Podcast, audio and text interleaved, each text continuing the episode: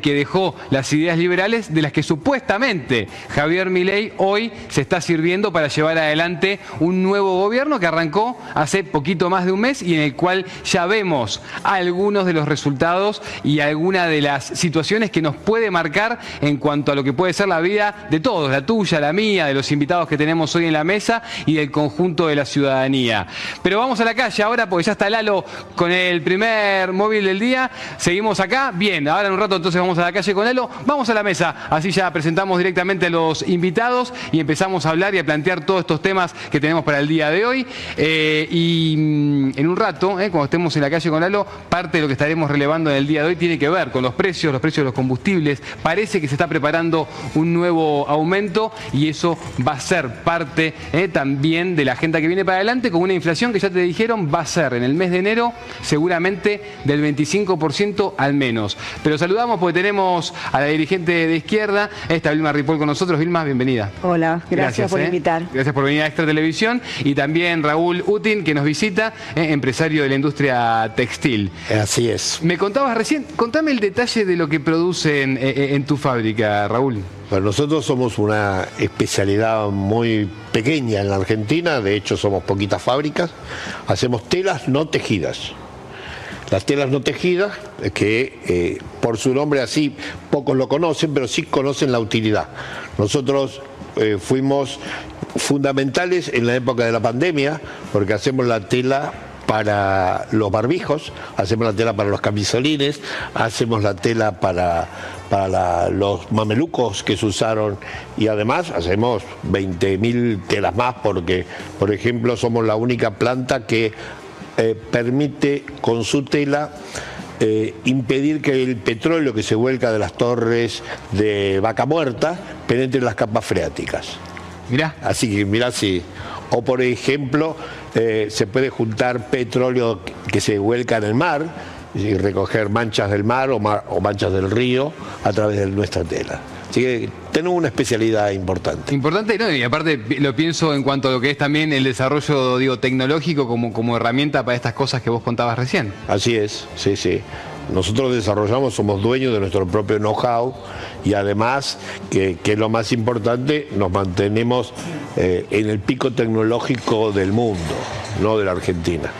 Vilma, vos venís de un corte directamente, contame un poco esa situación también, que es parte de la crónica de, este, día, de este día miércoles. Claro, vengo de la matanza. de un corte importante que un poco nos recordó el corte del 2001. Mira, yo estuve en esa época cuando hicieron el corte de la Ruta 3 y pudimos este, desde ahí dar pelea e incluso haciéndola venir a Patricia Bullrich para que nos firme el ok del acuerdo que se hacía, o sea, ya la conocemos de antes. Y bueno, creo que es, que es importante porque la matanza, que es un lugar de referencia en la provincia, eh, pues sabes lo que, la cantidad de comedores que hay sin comida ahora, porque el gobierno decidió cortar la comida de los comedores.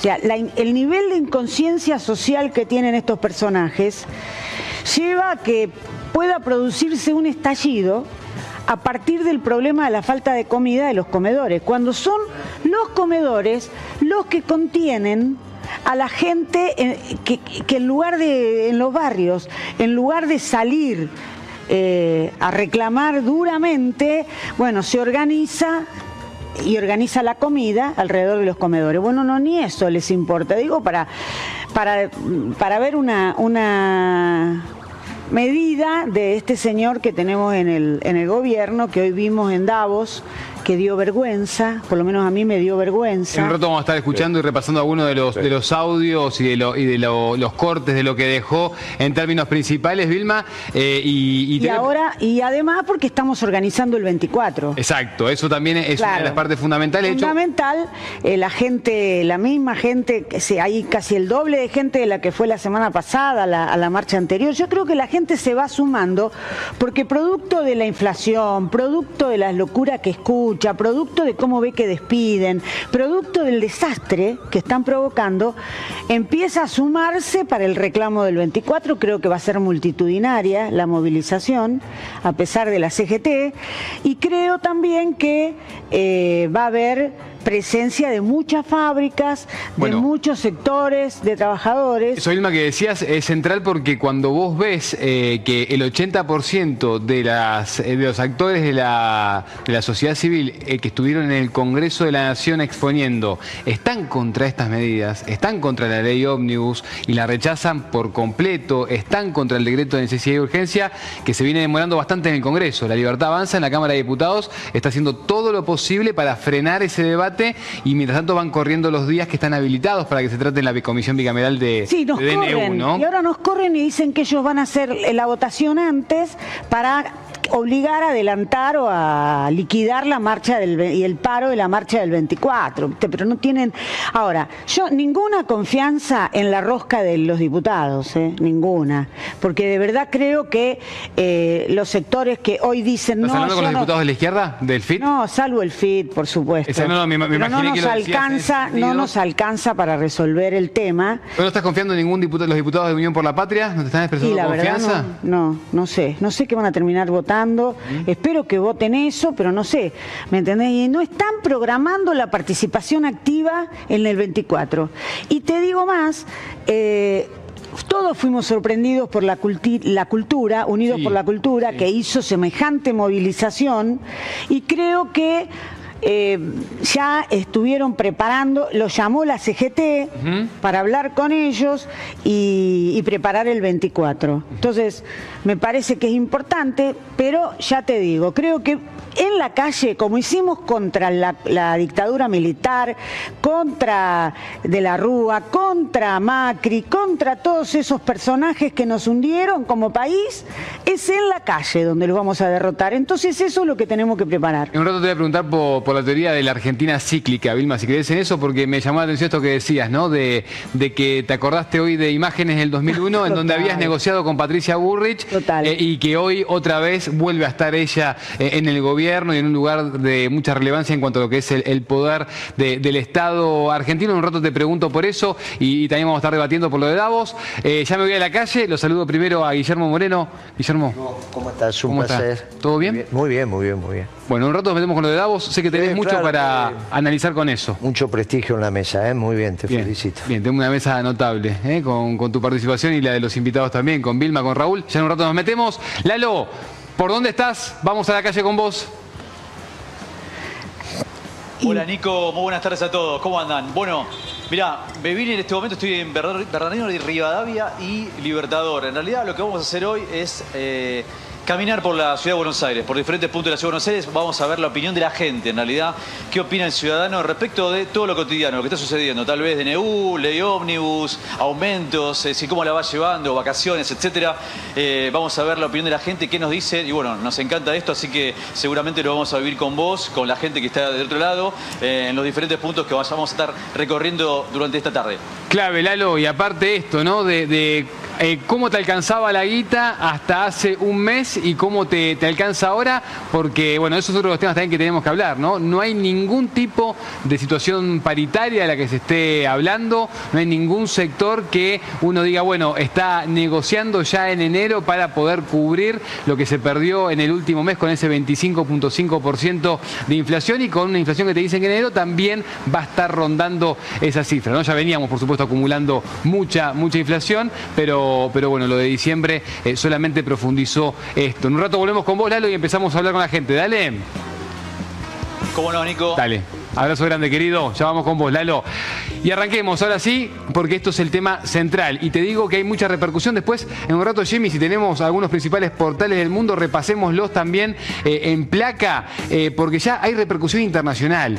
Y me parece que Javier Milei no marca solamente una agenda que preocupa puertas adentro de nuestro país, salvo a los que están, por supuesto, acompañando sus políticas y a esta gestión incipiente, sino que también en términos internacionales muchos empezaron a preguntar bueno, ¿qué está queriendo plantear este referente? Para algunos, asertivo, para otros exótico que vino desde la Argentina a Davos a hablar. Bueno, escuchemos algunos de los temas y de los puntos centrales que dejó el presidente en esa alocución. Así es como llegamos al punto en el que, con distintos nombres o formas, buenas partes de las ofertas políticas generalmente aceptadas en la mayoría de los países de Occidente son variantes colectivistas ya sea que se declamen abiertamente comunistas, fascistas, nazis, socialistas, socialdemócratas, nacionalsocialistas, demócratas cristianos, keynesianos, neokeynesianos, progresistas, populistas, nacionalistas o globalistas. En el fondo, no hay diferencias sustantivas. Todos sostienen que el Estado debe dirigir todos los aspectos de la vida de los individuos.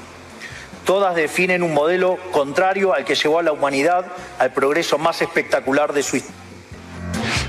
Claro, el progreso. Bueno, nos preguntábamos, ¿no? Eh, y recién acá escuchábamos en, en- la mesa las declaraciones del presidente. Y claro, recién Raúl me decía algo, Raúl Utin, que está acá con nosotros, y es, bueno, fue como presidente de la Libertad Avanza, no presidente de todos los argentinos. Claro, el tema, el tema grave es que eh, el presidente tiene que representar al conjunto social del país y no al conjunto de los libertarios.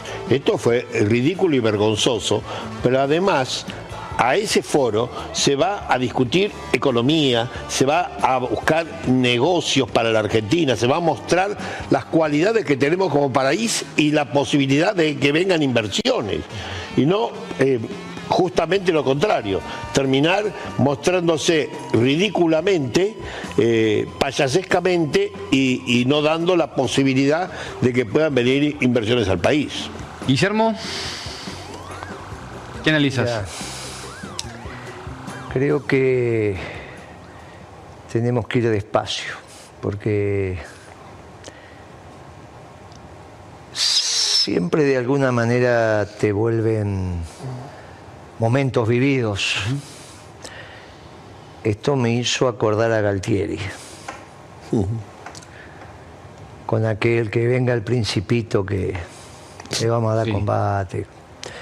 Al margen de la gesta, eh, estoy hablando de ese momento absurdo de, la, de cómo confrontamos y qué qué es lo que teníamos que hacer. Y, y la gesta de Malvinas, yo soy malvinero, así que eso, estoy hablando de Galtieri como personaje.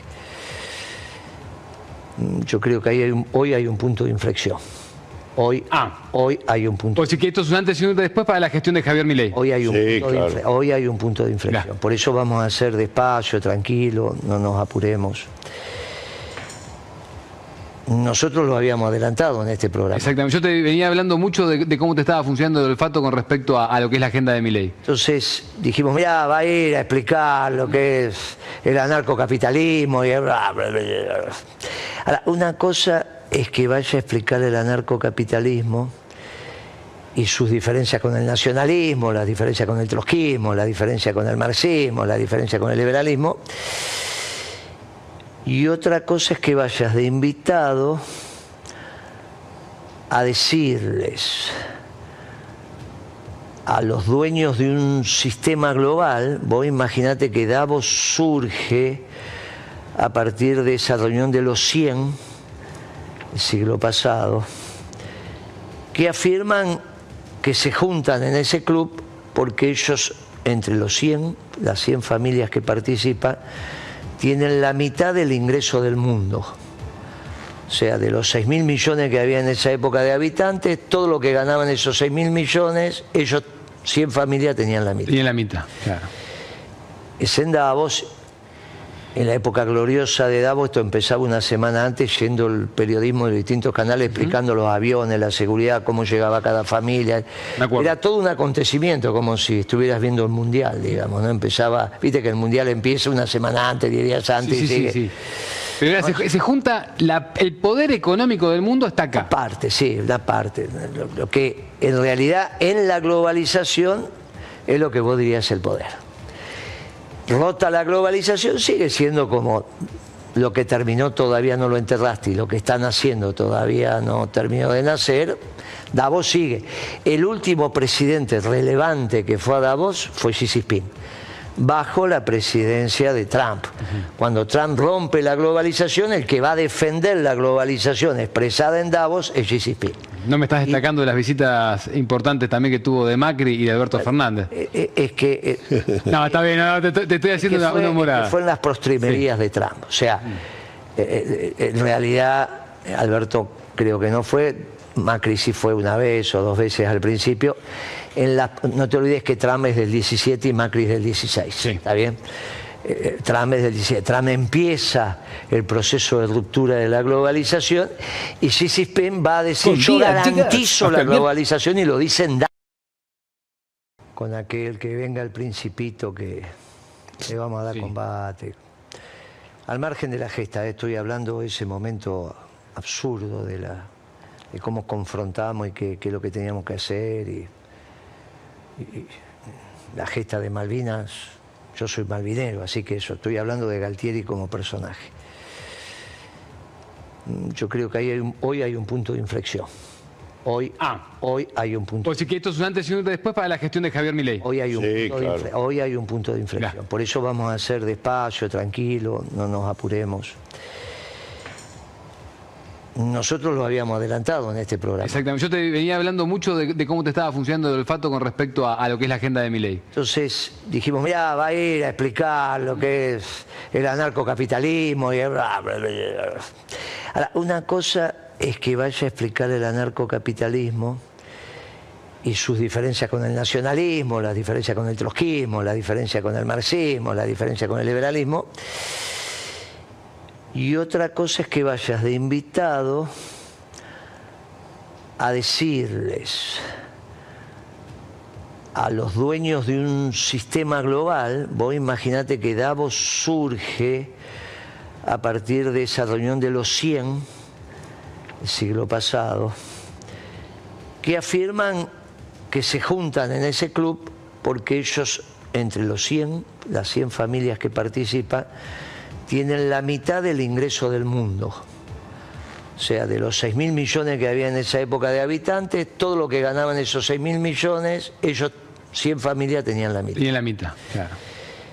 Es en Davos, en la época gloriosa de Davos, esto empezaba una semana antes, yendo el periodismo de distintos canales explicando los aviones, la seguridad, cómo llegaba cada familia. Era todo un acontecimiento, como si estuvieras viendo el Mundial, digamos, ¿no? Empezaba, viste que el Mundial empieza una semana antes, 10 días antes, Sí, y sí, sí, sigue. sí. Pero se, se junta, la- el poder económico del mundo está acá. parte, sí, una parte. Lo, lo que en realidad en la globalización es lo que vos dirías el poder. Rota la globalización, sigue siendo como lo que terminó todavía no lo enterraste y lo que están haciendo todavía no terminó de nacer. Davos sigue. El último presidente relevante que fue a Davos fue Xi Jinping, bajo la presidencia de Trump.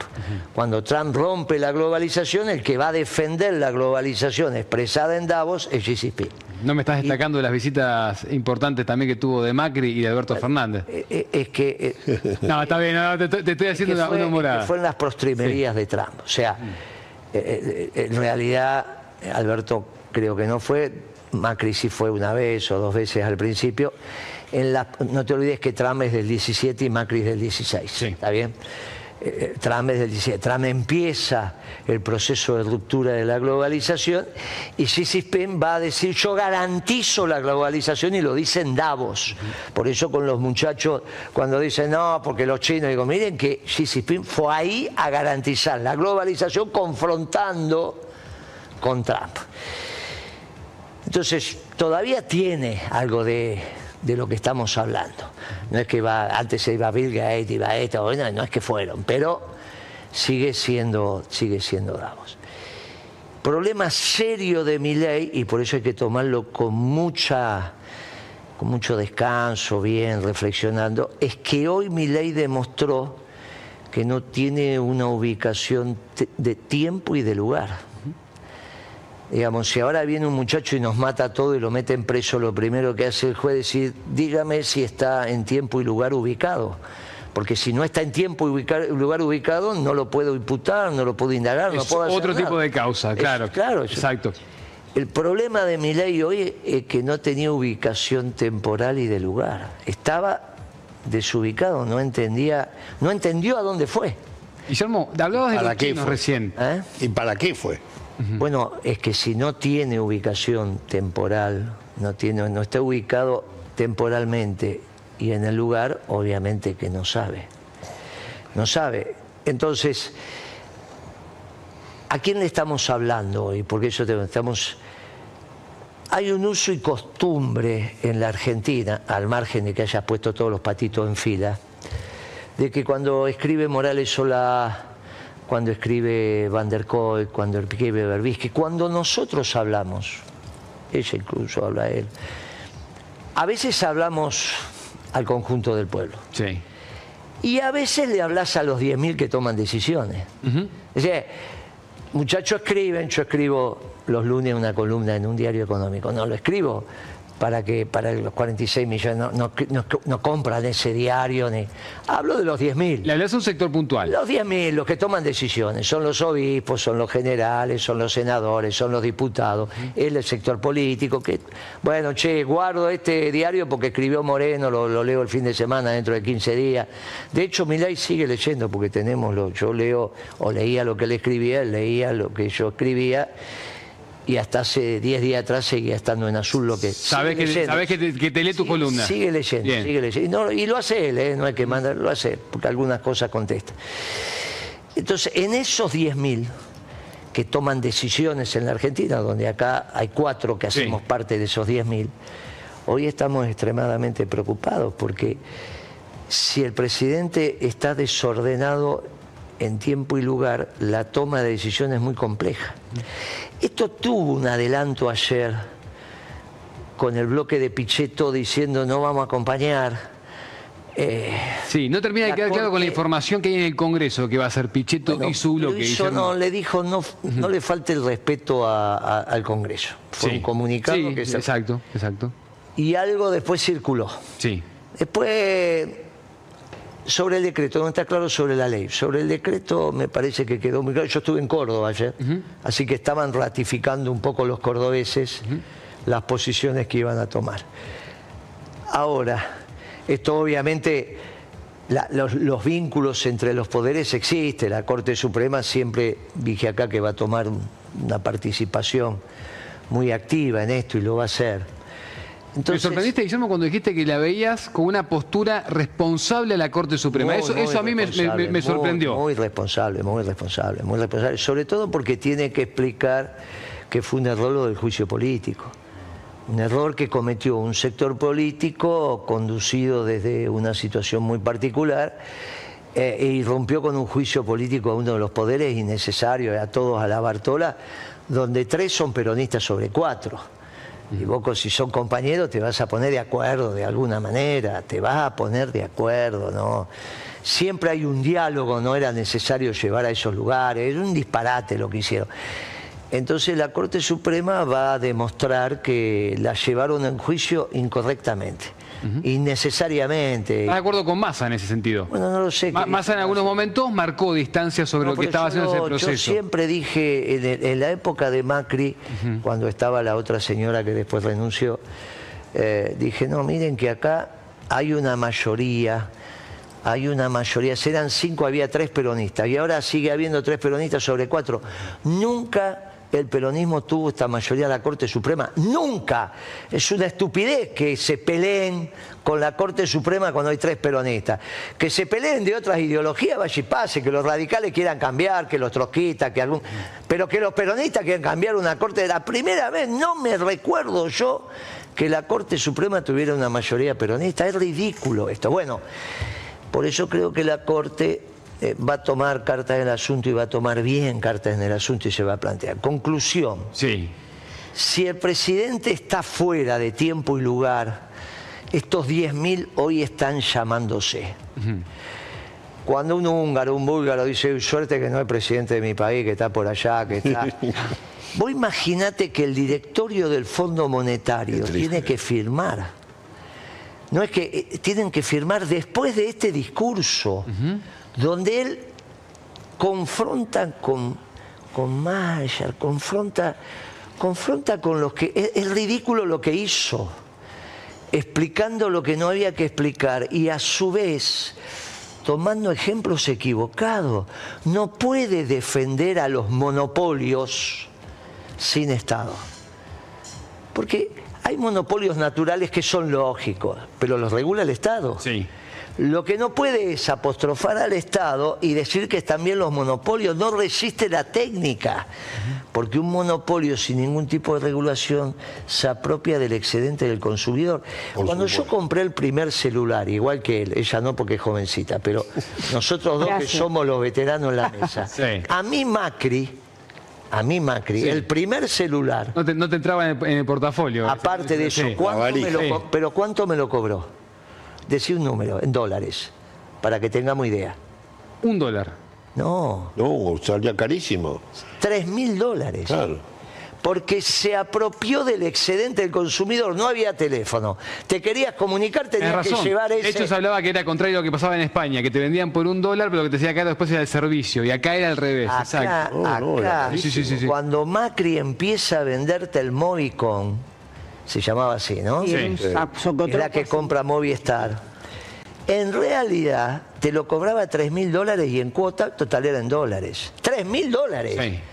O sea, ese, ese que Llamó- era ya la, eh, cuando un monopolio Sí. no está regulado por el Estado, mirado por el Estado, por eso está mal, se apropia del excedente del consumidor. La única posibilidad de que un monopolio sea aceptado socialmente es que esté regulado. Bueno, él vi- fue a decir algo técnicamente equivocado que en general el discurso de él fue incorrecto. Los empresarios o representantes de los empresarios que estaban ahí no entendían. Lo aplaudieron cuando entró y cuando salió se Bueno, miraba. y hablabas de los chinos antes. Mirá lo que decían los chinos en Davos hace unos días nada más.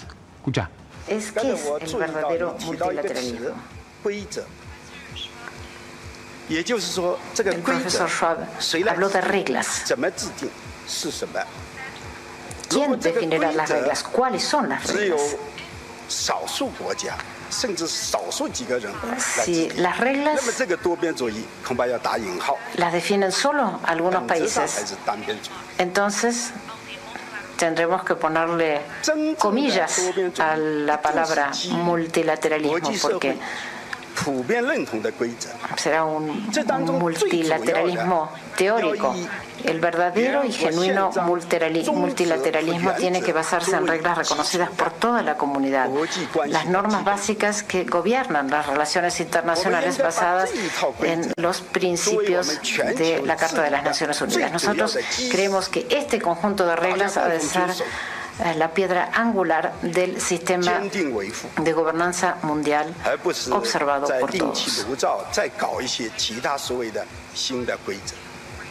en vez de iniciar un nuevo marco o establecer nuevas reglas. Bueno, qué contraste, ¿no? En cuanto a las ideas que escuchábamos hoy del presidente Pero argentino y lo que dicen los chinos. Claro. logró que los uruguayos vayan a la embajada de Estados Unidos, el- a la embajada argentina el 24, que en Alemania los trabajadores de la CGT alemana vayan a la embajada argentina y que Francia, los franceses, la, la CGT de francesa vaya a la embajada argentina el 24 para apoyar la, la movilización que hay acá. Es terrible, ¿entendés? Porque además de hacer esa payasada de la cual todos tenemos vergüenza, el problema son los efectos concretos que está padeciendo la gente y la que va a padecer. Y que diga que el Estado y todo lo que dice tendría que empezar por decir que todos esos chuparon de la teta del Estado y por eso se hicieron ricos, como Macri, como todos estos acá, que todos vivieron de la teta del Estado. ¿Entendés? Y ahora entonces salen a decir, no, córtenla, ¿me entendés? Y yo creo que la gente está empezando a ver que eso es así y empieza a salir a... Por eso hay cacerolazos, hay asambleas. Mira, yo vengo ahora de una reunión que hubo preparatoria del 24 del, este, de organizaciones sindicales, cacerola, de asambleas que hacen cacerolazos, de gente que hace de todo.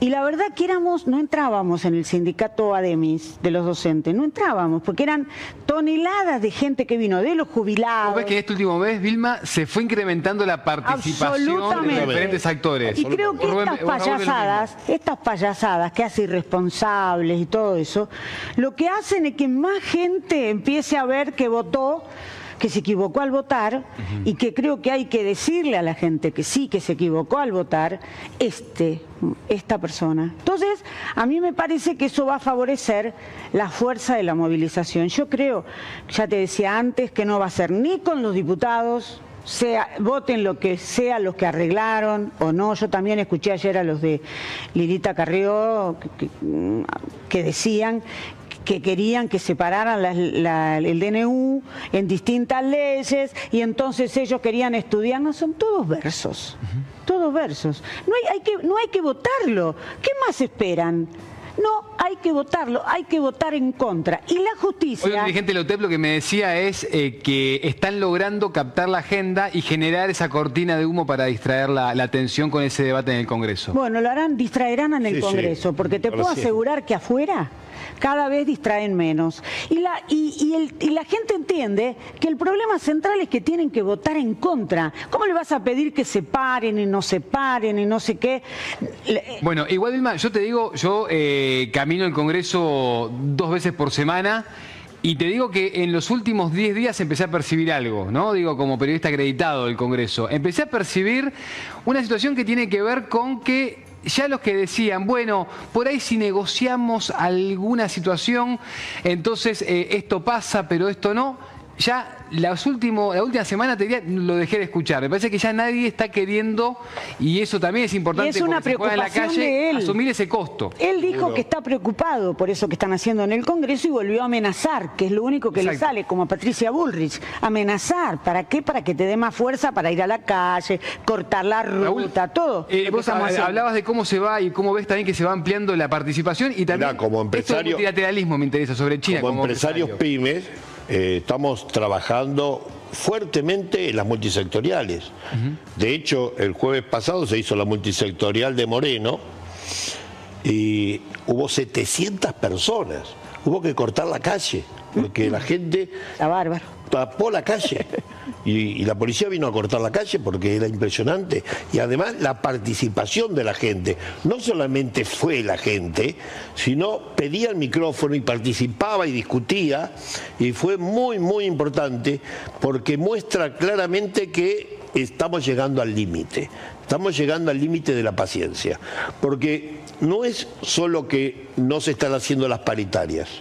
Peor que eso se le- van los sindicatos a pedir a la Secretaría de, de, Trabajo ahora, no me acostumbro a decir Secretaría de Trabajo, Secretaría de Trabajo ahora, y, resulta que la pedalea. Y la pedalean y, el sindicato dice, bueno, yo quiero, y bueno, déjame ver, déjame pensar, va- vamos a ver para más adelante, pero en definitiva, la gente viene con un problema de inflación galopante desde hace varios meses, y hace varios meses que no se le toca el sueldo, y bancó, indiscutiblemente bancó el 31 de diciembre porque cobró el aguinaldo bancó la primera quincena de enero porque tenía las vacaciones. Pero ahora no hay más, ni aguinaldo, ni vacaciones, ni plata en el bolsillo. Ni te cuento los jubilados. Entonces, ahora la cosa se pone, se pone una rosca muy jodida, muy jodida para. Yo tengo 120 personas trabajando conmigo y lo veo todos los días, porque todos los días tengo que adelantar plata. Dijiste algo de los jubilados, No, no, no, yo creo que no sé lo que va a hacer la Corte Suprema definitivamente, pero sí sé que hay un montón de jueces que ya percibieron cuál es la situación en la calle y por eso salieron al cruce con el tema del artículo 4 del, del DNU, que es el que tiene que ver con los derechos laborales de los trabajadores, hicieron fallos y todo. ¿Por qué? Porque huelen que, que no pasa, ¿me entendés? Creo que son síntomas locales y algunos internacionales de que esto así no va. Haceme una, acá una postilla multisectorial, porque el lunes, eh, cuando hablamos sobre el tema con Guillermo Moreno, Guillermo planteó unos reparos que ahora quiero retomar. Pero vamos primero a la calle porque ya lo tenemos a Lalo. Lalo, te escucho. ¿Con quién estás? Hola, Nico. No. Bueno, vamos, estamos en este momento en Barracas de Belgrano. Vinimos a un barrio paquete para Sí, poder, la esto que verdad. anticipamos hoy más temprano. A ver, el Vamos hablar con el contraste. trabajador, pero obviamente con la No le Claro, mucho colectivo. Vamos a hablar a ver qué, qué, qué piensan las personas respecto de, bueno, de la realidad argentina, no hoy por hoy. Vamos a empezar por acá. A ver, ¿qué tal? ¿Cómo le va, señora? ¿Qué dice? Feliz año, primero que nada. No, cortito, cortito. ¿Qué pensás de la realidad argentina? ¿Cómo, cómo la estás viviendo? Y con mucha incertidumbre, sí. Sin saber qué va a pasar, qué va a pasar con la gente, con los recursos que tiene. Bueno, Era, era simple eso solo. Te agradezco mucho. No te, no te robo más, así. Gracias, no, por favor, gracias a vos. ¿Qué tal, señora? ¿Cómo le va? ¿Qué piensa de la, de la realidad argentina? ¿Cómo la está llevando? ¿Paritarias? ¿Viste? No tenemos paritarias en este momento. ¿Inflación? Y la sobrevivimos. Salario mínimo sabido. vital y móvil. No importa No quién quieren. asumiera, era sabido No que iba a pasar esto. Ya dijeron que Yo no van a hacer. es casa parte de la mesa, el deuda, salario Si la querés pagar, vas a tener que ajustarte. Desde el 20 de enero estamos esperando. Simple, sea, venga quien venga y va a 20 de tener que pasar. perdón. Si se quiere acomodar, hay que ver si vamos a soportar. ¿El aguinaldo ayudó un poquito? Viste que hay gente que por ahí al cobrar aguinaldo, es decir, estamos hablando de la gente que está formalizada, ¿no? Eh, Que trabaja en blanco. Trabajo, sí, trabajo. Es más, ya podría jubilarme, pero sigo trabajando. Estoy con la edad de jubilación. ¿Ayudó un poquito el, sa- el, el- Ayudaría si nos pagaran todo. No, pero digo, ¿te ayudó un poquito para aguantar un poco más enero? Sí, sí, uno va guardando, no gasta de más, como siempre. No hay excesos, no hay vacaciones, no hay... Se habla de una inflación muy fuerte, igual que la, de la del mes pasado, eh, 25 puntos. 26%, Exacto. sí, sí, bastante. Y por más que piense va a suceder. O sea, me puedo desangrar pensando y va a suceder. Gracias. De nada. Gracias. A ver acá. ¿Qué tal, señora? ¿Cómo le va? ¿Qué dice? Perdón, eh, la- le interrumpo, es cortito nada más. Eh, la realidad argentina, ¿cómo la estás viviendo? ¿Cómo, cómo te atraviesa la realidad? ¿Aumentos? eh, no, no- tenés paritarias? eh, bueno, Que todo el mundo la está pasando mal, ¿no? Bueno, igual es, es parte de la Biblia, eh, parte de la vida y, y bueno, no, no, no soy yo sola, es en general, en todo el mundo, ¿no? gracias. eh. No. Gracias por tu opinión. Chicos, ustedes que son jóvenes, ¿cómo andan? ¿Todo bien? Todo bien, vos. Bien, todo bien, por suerte. Bueno, les pregunto, realidad argentina, inflación, paritarias que están congeladas, ¿cómo, cómo, ¿qué les parece? Responde vos. Lo que piensan, lo que pensás. Normal, qué sé yo. Es lo que hubo siempre. No es nada nuevo. Sentí, digamos, que digamos, no existiendo, o sea, no se, no se incrementó, no se agravó la situación respecto, digamos, de que eh, la gente tiene menos recursos ahora como para poder sostenerse después de que Javier Milei es presidente o pensás que estas medidas están viendo de alguna manera y que de un mediano a corto plazo pueden llegar a ayudar al pueblo? Y yo creo que es eh, esperanzador. Creo que después de mucho tiempo de, del kirchnerismo, yo creo que vamos a estar mejor. La inflación, se prevé una inflación del 26-25% para el mes próximo. ¿Qué pensás? Ya tenemos, venimos de una de 25.5, ¿no? ¿Qué pienso de qué? ¿Qué pensás de la inflación, digamos? ¿Trabajan los chicos, Lalo? Eh, ¿qué- ¿A qué se dedican? No, bueno, a ver, la inflación está mal, pero qué sé yo. Es lo que tenemos que pagar después de del plan platita, no sé. Che, ¿Y tenés trabajo? Sí. Eh, ¿De qué trabajas? ¿Puedes saber? Sí, desarrollador. Ah, desarrollador web. Sí. No, soy programador. Programador, sos programador. Sí. Bueno, gracias, che. Gracias. Eh, aumento a los docentes. ¿Vos sos docente? No. Pero querés, pero estás. Sí, sí, sí, sí, por favor. No hay paritaria, está todo congelado. ¿Qué Sí, pensás? Lo vi. Eh, no, la verdad me parece que deberían llegar a un acuerdo y hacer un, un buen aumento para los docentes que trabajan, ahora empiezan a trabajar en febrero con el calor y que empiezan los chicos también. Eh, así que nada, eso. Gracias, eh. Gracias a vos. Por favor, gracias a vos. A ver, vení, vamos a. Vení, vení, Nic- eh, Nico, eh, Nico, perdame. Eh, eh, Pablo, seguime un poquito. Vamos por enfrente. Pregunta acá.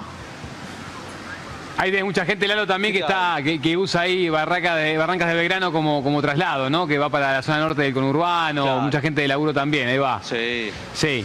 Eh, sí, exacto. ¿Cómo andás, che? ¿Qué decís? ¿qué tal? Bueno, contame un poquito. Realidad argentina, ¿no? Inflación, precios, que se van por la Soy de Venezuela. ¿Y cómo la vivís? Ah, bien. Eh, ¿Estás de vacaciones acá, no? no, viví. ¿Trabajás acá? Sí. ¿Vivís acá? Hace un año estoy. Un año. ¿Y cómo, qué diferencia notaste respecto de cuando viniste ahora? Eh, ¿De Venezuela de mi país o...? No, no, desde que llegaste a Argentina, ¿tenías una situación? Hoy tenés otra. No, bueno, sí han estado subiendo un poquito los precios, pero la verdad todavía se puede vivir. todavía se puede vivir. Eh, la verdad, no, no me quejo. Con, con cuestión de los alquileres sí es un poco complicado por la cuestión de y demanda, pero no... Se puede vivir, o sea, no, no hay tanta, tanta dificultad en el ámbito de oportunidades. Ok, y respecto, digamos, eh, la inflación que se prevé, venimos de una inflación altísima, ¿no? Y se prevé una también mayor para lo que resta del mes de enero, que va a ser publicada el mes próximo, ¿no? Es decir, ¿qué pensás de la inflación? Eh, la inflación, bueno, todo, todo depende, depende. O sea, yo no sé de economía, pero bueno, estoy seguro que la verdad puede que se mejoren las cosas. Argentina puede estar mejor, por supuesto, pero es cuestión de esperar, es cuestión de esperar y que bueno, que tengan mucha paciencia y mucha fuerza nuestros eh, hermanos, si se le puede decir. ¿De qué trabajas, che? En una tienda de accesorios, de celulares. Gracias, eh. Chao, amigo. Cuídate, no, por favor. Vení, vení, vamos a preguntarle a los chicos acá que están sentados si quieren hablar. Dale, hacemos uno más, Lalo, y ya después en un ratito volvemos con vos, pegamos el último, dale. Bueno, bueno, hagamos el último. Acá los chicos están disfrutando de una cerveza. A ver, A ver. estar turisteando. ¿Son turistas, chicos? ¿De dónde son? De acá. De Venezuela. Ah, de Venezuela. Pero vivo acá. Pero vivís acá. Y bueno, la realidad, les pregunto a todos, aprovecho no, pero pregunto que los tengo, los tengo a todos juntos. ¿Qué piensan de la realidad del país? Oh. Complicado, venga, llamo cortito, ¿eh? Cortito. Pregunta complicada. Yo La inflación, los hablar. precios, Prefiero no- llegan a fin de mes. Es argentino, él es argentino. que habla. Y ahí estamos, incertidumbre, estamos viendo qué pasa, eh, pero echándolo de un día, de un día a la vez y manteniéndonos positivos. El tema de paritaria, están congeladas ahora. ¿Qué pensás? Es decir, hay gente que por ahí no, no llega, ¿viste? Si no, no llega con lo que tiene, imagínate si le congelás la paritaria, ¿no? Y encima le aumentás los precios. Y va a estar difícil. No, sí, la verdad es que va a ser, va a ser un año difícil, eso seguro. Me parece que también el presidente un poco lo dijo. Pero nada, creo que lo importante es tratar de mantenerse positivo y buscar la vuelta, como hicimos siempre, ¿no? Tratar de adaptarnos y buscar la vuelta. Eh, la última. Viste que, bueno, hay mucha gente obviamente que no, no va a llegar al fin de mes, que está en, en situación, digamos, complicada. ¿Qué pensás de los subsidios? Hay que, ¿cómo se sostiene esa gente que está marginada totalmente, que está fuera del sistema? Porque estamos hablando, por ejemplo, que no hay paritarias, hay gente que no tiene eh, posibilidad, digamos, de acceder inclusive porque no está en blanco, no trabaja, digamos, eh, está marginal, ¿viste? Es decir, no cobra un salario con un aguinaldo. Es decir, ¿cómo hacemos con esas personas? ¿Cómo, cómo la incluimos? ¿Hay que quitar el subsidio? No, yo creo que habría que mantenerlo para esa gente y tratar de reinsertarlos laboralmente. Me parece que, lo- a ver, todos tienen dificultades, todos tienen distintos, distintos niveles y hay gente que tiene más beneficios que otra. Y me parece que está bueno que se le pueda dar un subsidio para, que, para poder ayudarlos y que se puedan reinsertar nuevamente. Bueno, chicos, lo dejo seguir disfrutando, ¿eh? No, ¿Gastaron mucho? ¿Cuánto gastaron? No hemos pagado todo. ¿Todavía no pagaron? Bueno, cuídense. No tomen mucho. O bueno, tomen, pero disfruten. Sí, y que, tome- y que me echen gente. con agua también para hidratarse, con este calor hace falta también Sí, un, sí. Poco, un poco de eso, Lalo. Querido, volvemos con vos en unos minutos, ¿eh? gracias ahí por el laburo. Dale, cómo no. Lalo ahí desde Barrancas de Belgrano. Eh, escuchemos un poco más de lo que dejó eh, el discurso de Javier Milei hoy en Davos. y otros probablemente en las últimas décadas, motivados por algunos deseos bien pensantes de querer ayudar al prójimo y otros por el deseo de pertenecer a una casta privilegiada, los principales líderes del mundo occidental han abandonado el modelo de la libertad por distintas versiones de lo que llamamos colectivismo. Nosotros estamos acá para decirles que los experimentos colectivistas nunca son la solución a los problemas que aquejan a los ciudadanos del mundo, sino que por el contrario son su causa. Créanme, nadie mejor que nosotros los argentinos para dar testimonios de estas dos cuestiones. Cuando adoptamos el modelo de la libertad, allá por el año 1860, en 35 años nos convertimos en la primer potencia mundial.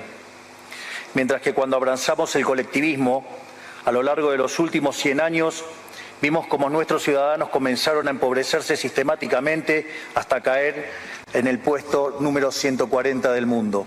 Yo creo que vos eh, le preguntás en el fuero íntimo a cualquier dirigente o empresario que vio esto y que le interesa en todo caso hacer negocios con Argentina y poder negociar con alguien que esté eh, accesible o fácil para la negociación, ¿no? En términos de, de recursos argumentativos, etcétera, etcétera, de los que estaban presentes ahí en Davos y te dice...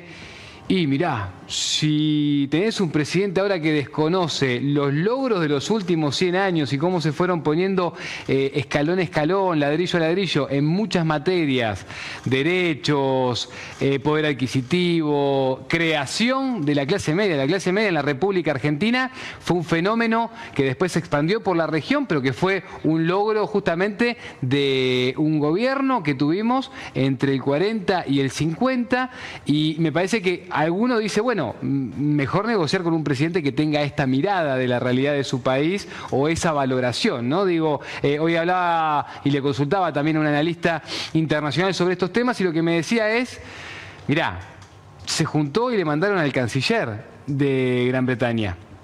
Que se junte un presidente con un canciller es un simbolismo en cuanto a los rangos de ese encuentro, de esa reunión.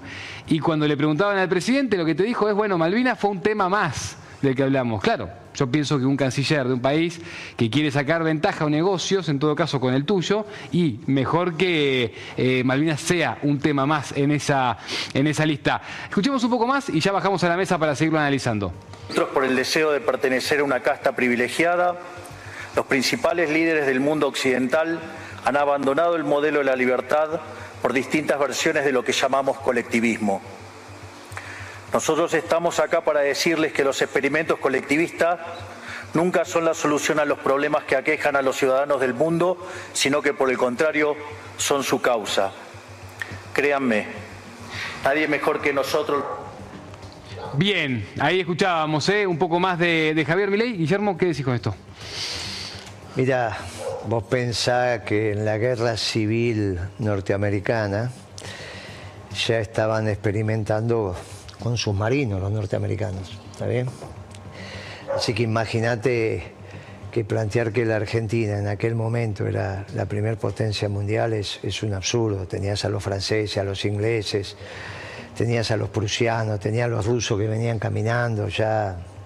Bah, al margen del, del proceso histórico, el problema es que se les está hablando a todos los líderes del Occidente desde el anarcocapitalismo, diciendo que es la doctrina superadora de todo lo conocido, incluye, uh -huh. incluye a los nacionalistas, los trotskistas, los marxistas, los liberales.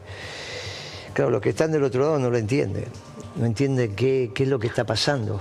Piensan que están ante un tipo que, que se chispoteó. Y quizás esa sea la verdad, este es sí, el problema. Si el hombre, te vuelvo a decir, no está ubicado en tiempo y lugar, no puede tomar decisiones. No puede.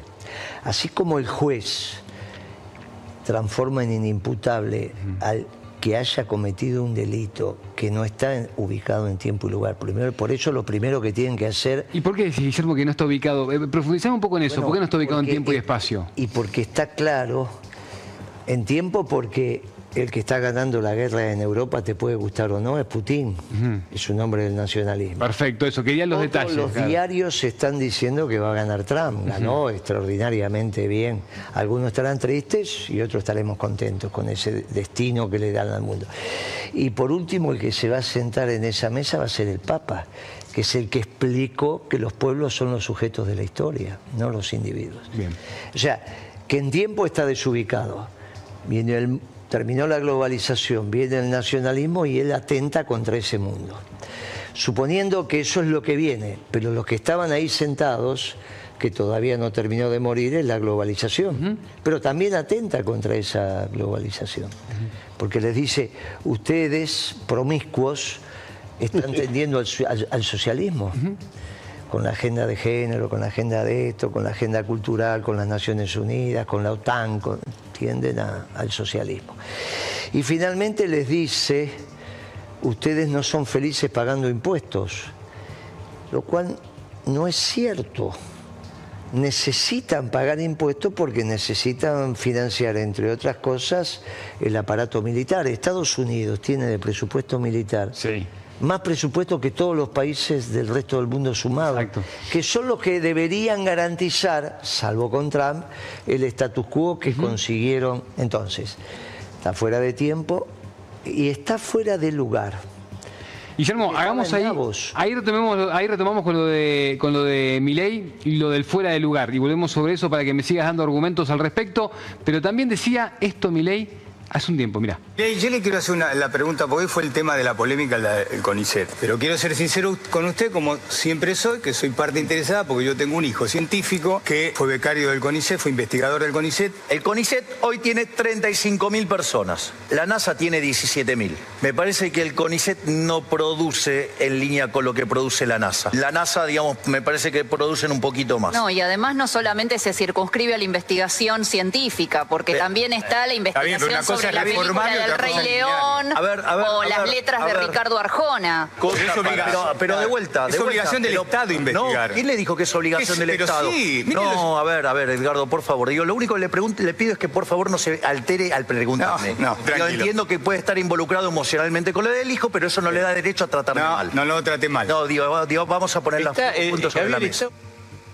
En campaña, ¿eh? Y escuchábamos una entrevista que había dado ahí en el, canal Todo Noticias, pero vamos a saludar ahora a Gabriela Karasik, que es antropóloga, docente y doctora eh, en historia también investigadora del CONICET, porque claro, está habiendo despidos, hoy hubo un ruidazo en el CONICET, también movilización allí en el edificio que está acá muy cerca del canal sobre la calle de Godoy Cruz, y esto es lo que está pasando en términos nacionales. Gabriela, ¿cómo estás? Acá Nicolás Márcico y el equipo de Tiempo Extra, Guillermo Moreno y también con invitados, te saludamos. Hola, ¿qué tal Nico? Hola a todo el panel, un gusto. Gracias por el tiempo. Gabriela, bueno, primero te pregunto eh, que me detalles y me cuentes bien lo de los despidos, para poder ponerle un poco de detalle a esta hora de la tarde de esa situación que empezamos a, a profundizar en el día de hoy. Está bien, bueno, primero eh, yo soy antropóloga, ¿no? no soy historiadora, aunque sea doctora en historia, pero es una tontera menor. Eh, escúchame, sí, bueno, hoy eh, nos anunciaron o ayer, eh, creo que son 70 los despidos y son los, eh, es un anuncio muy previsible porque es lo que vienen haciendo en otras áreas del Estado. Son trabajadores que muchos, hace muchos años vienen, entiendo que la mayoría son lo que se llama artículo 9, que son precarizados de hace muchos años. Pero bueno, ya sabemos que este gobierno, eh, este es uno de los frentes, ¿no? Lo que ellos, lo que, lo que es el CONICET, como vos bien sabés, una institución prestigiosa, si no la más en, en toda Sudamérica, bueno, pues es un foco, para ellos es poco importante y empiezan por ellos. También han denegado la publicación de los ingresos de becarios. Y bueno, eh, digamos, ¿qué te podemos decir? Yo en particular, yo soy de Jujuy, ¿no? Es decir, eh, casualmente estoy en el área metropolitana, pero bueno, toda la- todo el país estamos muy conmovidos y muy preocupados porque entendemos que, nada, que esta es un área central para el desarrollo y la felicidad del pueblo, ¿no? No es esta idea de, de- de- me- me- no me gusta usar esta palabra, pero la opinión que recién repetiste de mi ley y de la vicepresidenta Sí. es tan es de tanta ignorancia que a veces da ganas de no contestar, pero tenemos que contestar. ¿eh? Acá te saluda Gabriela Raúl Utin también, que está como invitado hoy en el piso. Hola, ¿qué tal? ¿Qué tal, ¿Cómo Gabriela? estás? Un gusto. Eh, mira, justamente estábamos viendo imágenes del presidente visitando la Antártida y no podemos entender cómo va a visitar las bases Marambio, va, va a, en- a entender qué es lo que está pasando con la Antártida, con el cambio climático y, y se tira contra el CONICET, justamente contra el estudio de- de- de la problemática actual. Ay, sí, eh, la verdad que es difícil de responder, de todos modos, eh, y de un modo muy ingenuo, porque son tiempos en que nos cuesta a veces ser racionales.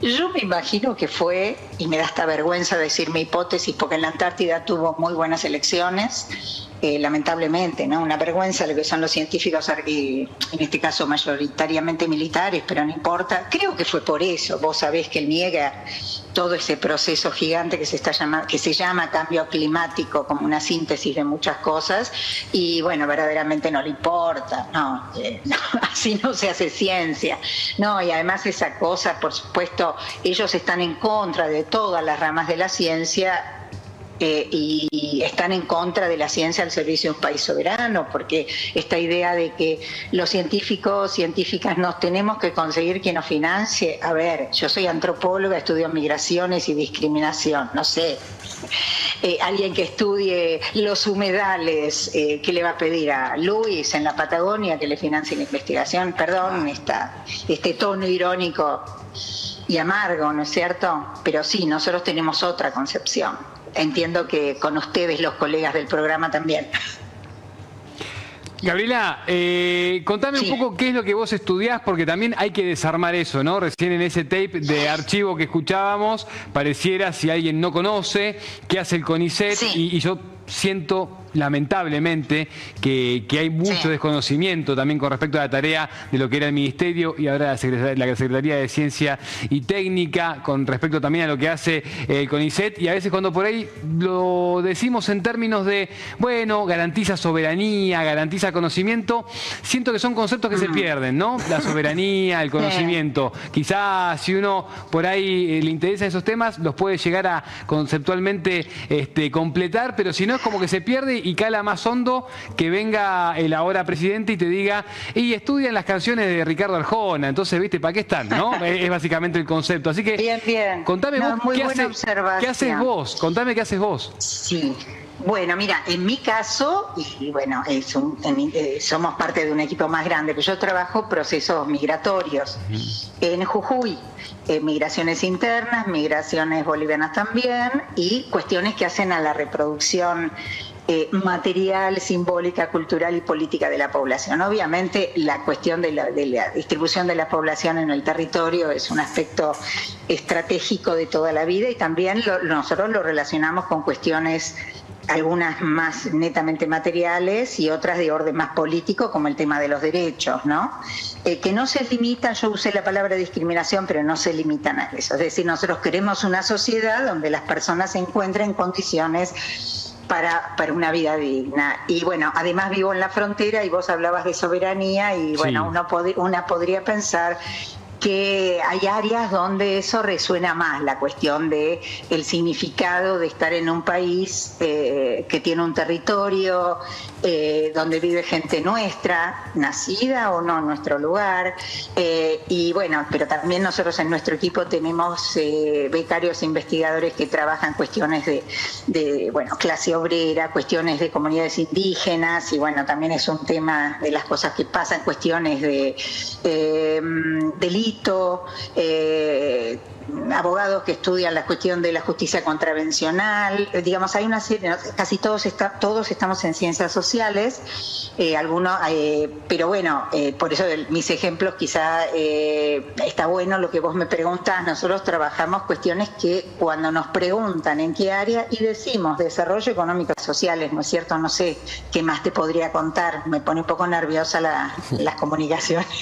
No, tranquila, tranquila, pero, pero, bueno, Ahí, se entiende, ¿no? Y se, entiende que también todos esos procesos y todo eso que se estudia es información de la cual después el Estado, a partir de eso, toma decisiones también, ¿no? Digo, además de conocer el dónde venimos para saber a dónde vamos, también se toman decisiones a partir de, esa información. Raúl. Déjame ayudarla, porque eh, bien recordamos, y fue muy, muy interesante, que en la época de la plena pandemia, el CONICET trabajó enormemente para sacar productos que ayuden a solucionar el problema, un problema gravísimo como fue la pandemia. ¿Qué pasó en ese momento? Totalmente. Eh, China, China proveía ah, montones de elementos y de la noche a la mañana cortó todo porque lo necesitaba para sí mismo.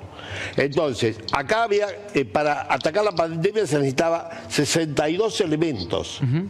61 elementos se fabricaron en la Argentina, inclusive los respiradores solamente no se fabricó los guantes de látex.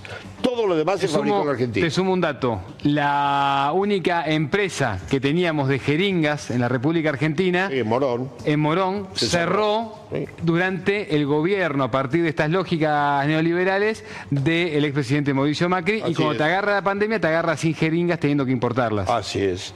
Fue muy, muy grave. Fue muy grave, pero el CONICET cumplió un rol preponderante en ese momento, apoyándonos a nosotros los industriales para hacer los productos que el, país necesitaba, que la sociedad en su conjunto necesitaba.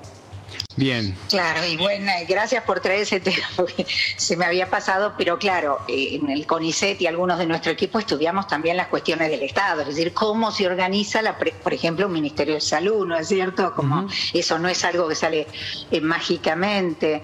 Eh, y me estás recordando, el CONICET invirtió, es decir, mucho- no sé si invirtió en plata de sueldos, te puedo asegurar que no, pero sí en recursos de todo tipo para que trabajáramos en diferentes aspectos de un modo federal. En mi caso, nosotros los de Jujuy, eh, una de las líneas que trabajamos fueron fuerzas de seguridad, violencia y pandemia. Digamos, vos sabés que en este contexto hay ciertas violencias institucionales que se exacerbaron. Después otros compañeros trabajaron en representaciones, por ejemplo, el tema de los antivacunas, ya que vos gentilmente traes este tema, es decir, el fenómeno de los antivacunas, que ahora lo estamos padeciendo y no voy a avanzar, no voy a abundar en este tema, es un tema que amerita estudios desde la sociología, la antropología y demás.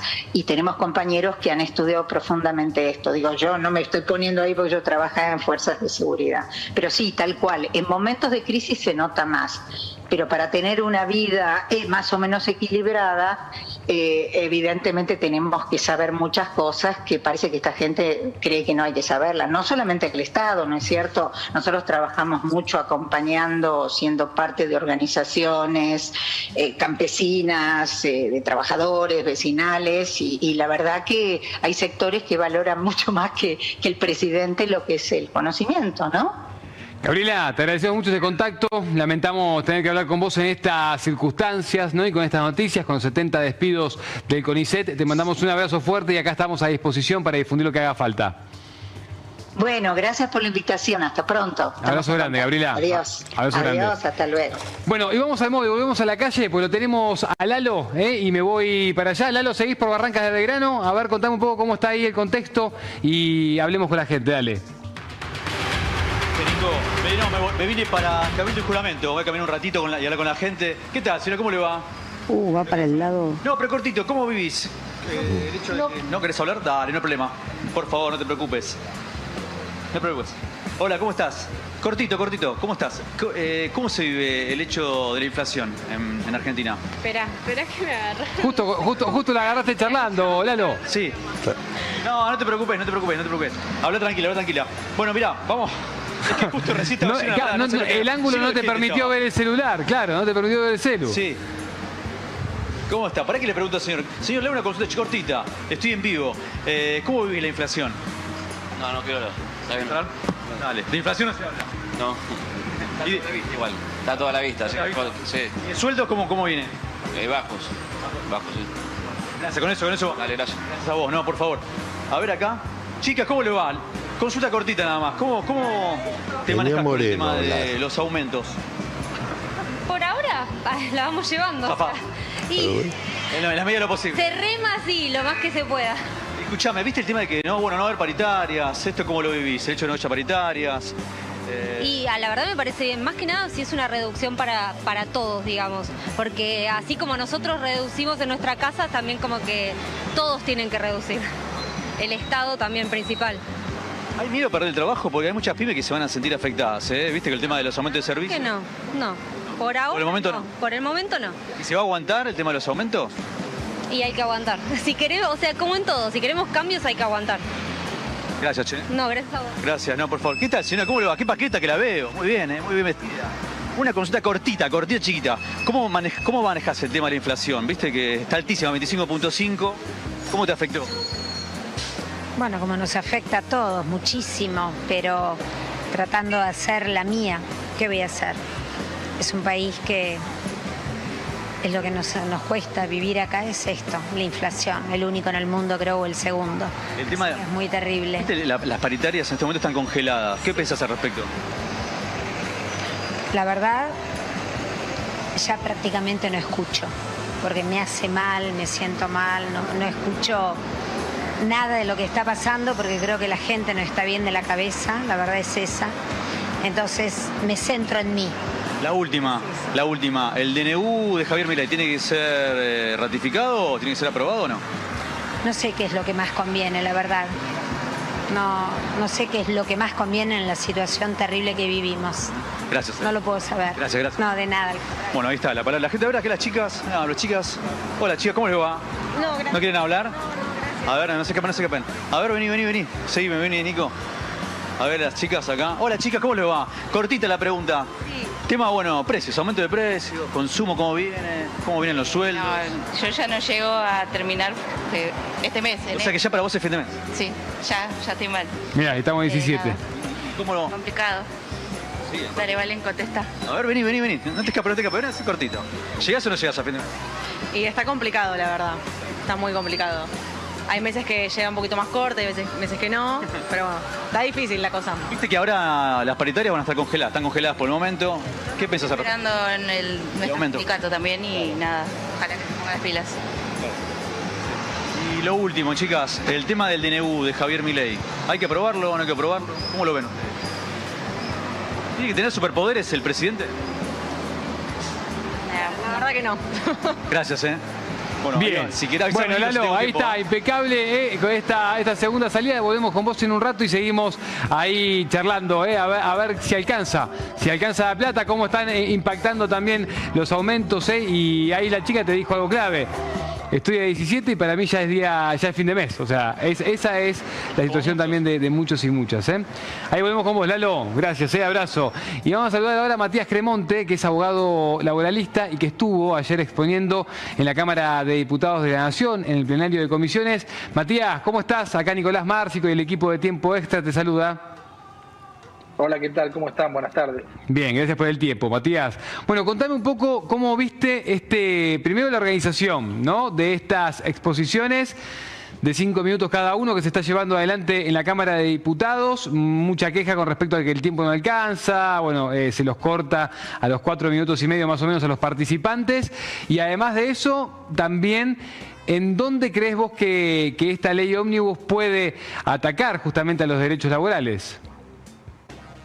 No, bueno, la, la organización es típica de este tipo de, de plenario de comisiones. Me parece muy importante que se permita que organizaciones de la sociedad en general que tienen algo que decir sean invitadas y puedan exponer. Así que en ese sentido me parece importante. En nuestro caso en particular fuimos a plantear que la ley ómnibus en unos aspectos, pero sobre todo en cuanto que ratifica el contenido íntegro del decreto de necesidad y urgencia, bueno, va a afectar muchísimo los intereses, los derechos ¿no? de los trabajadores y de las trabajadoras. Es una reforma laboral amplísima que desde luego ni la forma en la que se instrumentó, es decir, no, no puede haber un decreto de necesidad y urgencia, pero sobre todo ni el fondo. Y lo que planteamos en el plenario de comisiones es que lo que se propone, lo que anunció que era el objetivo del decreto, el presidente, que era reducir el empleo no registrado, generar un aumento de salarios y un aumento en general de, del, de- del empleo, tanto del empleo registrado como del fin de la precariedad laboral, con una reforma laboral de estas características regresiva, no ocurrió, no, no se logró en ningún lugar del mundo. Y, y planteamos incluso algunos datos muy, muy concretos. Eh, lo que ahora se plantea a través de esta reforma es eliminar todo tipo de sanciones para aquellos empleadores que no registren una relación laboral. Y dijimos, bueno, Chile hizo lo mismo y en este momento tiene un 50% de empleo no registrado. Claro. Perú hizo lo mismo y el empleo no registrado el 70%. Bueno, tratamos de, de- de mostrar ejemplos por los cuales eh, acreditar que el, el camino, eh, en- eh, digamos, emprendido para esos objetivos, si es efectivamente es el, que se declamó, digamos, ese es el objetivo real, no va a ser cumplido de esta manera. Matías, ahí con lo de Chile dabas una pista sobre lo que te voy a preguntar, pero me gustaría saber y que nos digas desde tu conocimiento del derecho laboral, eh, ¿qué podemos esperar si esto se termina implementando, se profundiza y tenemos cuatro años por delante de esto que estás contando?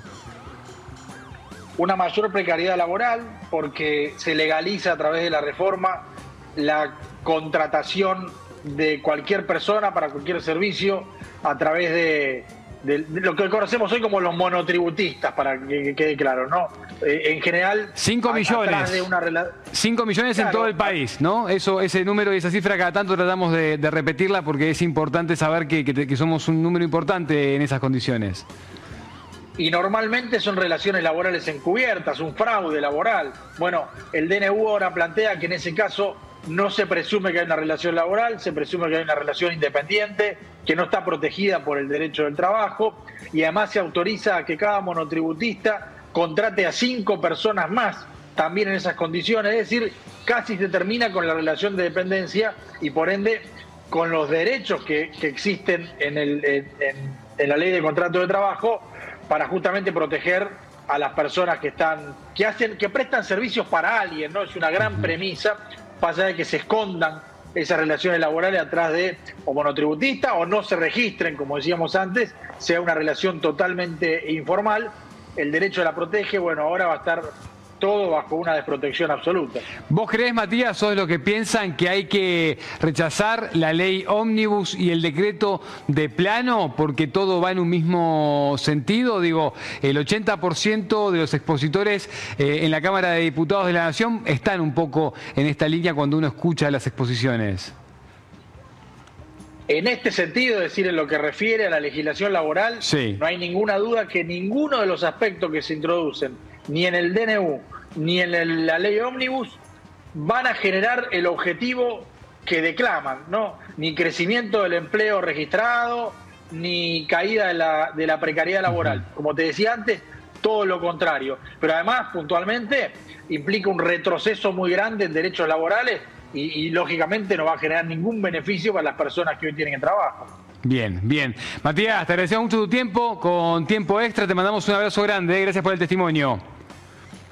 Chao, al contrario, gracias a ustedes. Gracias, eh, está Matías Cremonte, abogado laboralista. Y volvemos a la mesa. Vilma, ¿cómo, cómo ves este tema? Eh, tenía ganas de preguntarte mientras hablaba Matías también eh, con respecto a los derechos laborales y también a cómo tu sector ¿no? de, la política lo, suele abordar el tema. ¿Qué, ¿Qué observás? No, de verdad creo que ya estamos en una situación delicada ya, porque vos fijate que en general no hay nadie que tenga trabajo en blanco casi no toman trabajadores en blanco y se dio el fenómeno de que los trabajadores en blanco en este país son pobres. En los comedores va la gente en los barrios que tiene trabajo en blanco a comer, porque tienen hijos y la plata que ganan, como son pobres, no les alcanza para llegar a fin de mes. ¿Y crees que hay que cambiar algo en cuanto a lo que es eh, la, regulación? Porque digo, también hay muchos argumentos que dicen eh, hay, que, hay que ayudar a, las pymes, al empresariado para que eh, poder tomar empleo y trabajadores sea más accesible. Mira, yo creo que no que no, que no hay que cambiar y que, y que los trabajadores eh, en realidad en esta situación lo que tenían como derecho laboral, que a lo mejor alguien pensó que había que cambiarlo, se le cayó a pedazos. Ese es el problema. Vos tenés los trabajos y, y, durante la pandemia ni te cuento, que tomaban la gente y no había ningún control y entonces se contagiaban unos con otros. Bueno, todo así, ¿me entendés? Entonces, ahora, todo lo que van a cambiar es para castigar a los trabajadores que tienen trabajo. Los otros no van a entrar, te lo acaba de decir. O sea, no vamos a tener más trabajadores ni en blanco ni nada. Y a los que a lo mejor tomen es como a los repartidores de comida ya, que los hacen considerarse socios. Es terrible. Los hacen considerarse socios y con, y con esos requisitos le pagan el sueldo, entonces no tienen seguridad laboral, no tienen vacaciones, no tienen enfermedad, no tienen nada. Eso es. Entonces, a mí me parece que, eh, que está bien lo que decía el doctor, que cualquiera de los dos... Este, de el DNU o, la ley ómnibus. van en contra de, esa perspectiva. Raúl, ¿qué decís con esto? Mira, los empresarios PYME pensamos exactamente lo mismo. En los empresarios PYME crecimos con, con la ley actual, donde eh, el trabajador tiene sus beneficios, tiene eh, sus derechos y, el empresario tiene también sus derechos. Lamentablemente, eh, en, este, en esta oportunidad, eh, la inflación se fue al demonio. Hoy el salario va, no, perdón, la canasta básica es 500 mil pesos, pocos trabajadores lo ganan y entonces estamos en un, en un sistema donde la pobreza cunde y las empresas eh, nos quedamos sin consumo. ¿Por qué? Porque las empresas manufactureras, la gente primero va a gastar en comida, después va a gastar en remedio, después va a gastar en viático. Cuando llega a los productos manufacturados no hay, no hay más nada. Conclusión, las pymes no tenemos razón de existir y entonces no estamos tomando gente. Y ganan y ganan las grandes empresas concentradas, alimenticias, todas esas que son las únicas que encontrás en las góndolas y que son las que defiende mi ley. Entonces estamos jodidos así. Encima no ve ni la crisis capitalista, mi ley, es una vergüenza. Dice que están bárbaros en el resto del mundo. Si están todos en crisis los países capitalistas. Y entonces por eso están en una situación como la que vemos. Terminan en guerras, terminan en situaciones que no se pueden eh, bancar. Y sostener. Guillermo, vos también podés eh, hablar sobre esto, sobre lo que es el funcionamiento de las empresas, de la generación de puestos de trabajo. Te pregunto por eso y retomo lo que nos quedó pendiente de tu mirada sobre la multisectorial, las multisectoriales que se van dando. Mira, me parece que antes de esto está lo que nos aconteció hoy. Porque hay un antes y un después. ¿Quieres volver a lo, de Davos? No es que quiero volver, es que no lo terminamos de hablar. Si nosotros no, no, tomamos en cuenta que, este, que el presidente está fuera de tiempo y lugar, en realidad entramos en una situación de disrupción que va a complicar la toma de decisiones en la Argentina y cómo seguir. ¿Qué haría un juez si el, el que tiene que empezar a indagar está enajenado? Entonces, todo lo demás, paro del 24 es un paro muy importante. Es obvio que yo tengo la sensación que el paro del 24 también la acompaña el capital. No tengo, ni siquiera creo que estén beneficiadas las grandes empresas en este sistema. no, la veo a Techín beneficiada, ni a Loar beneficiada, ni a la Ford beneficiada. Creo que valen cero. Hoy todas esas empresas, las grandes empresas manufactureras, valen cero. Entonces, ¿Valen qué? Perdóname. Cero. Cero. ¿Quién va a comprar la Ford si los autos van a venir de China o de India a 4.000, 5.000 dólares? No es que solo colapsó. Pero la, sí, está bien, pero entonces, ¿qué hacen?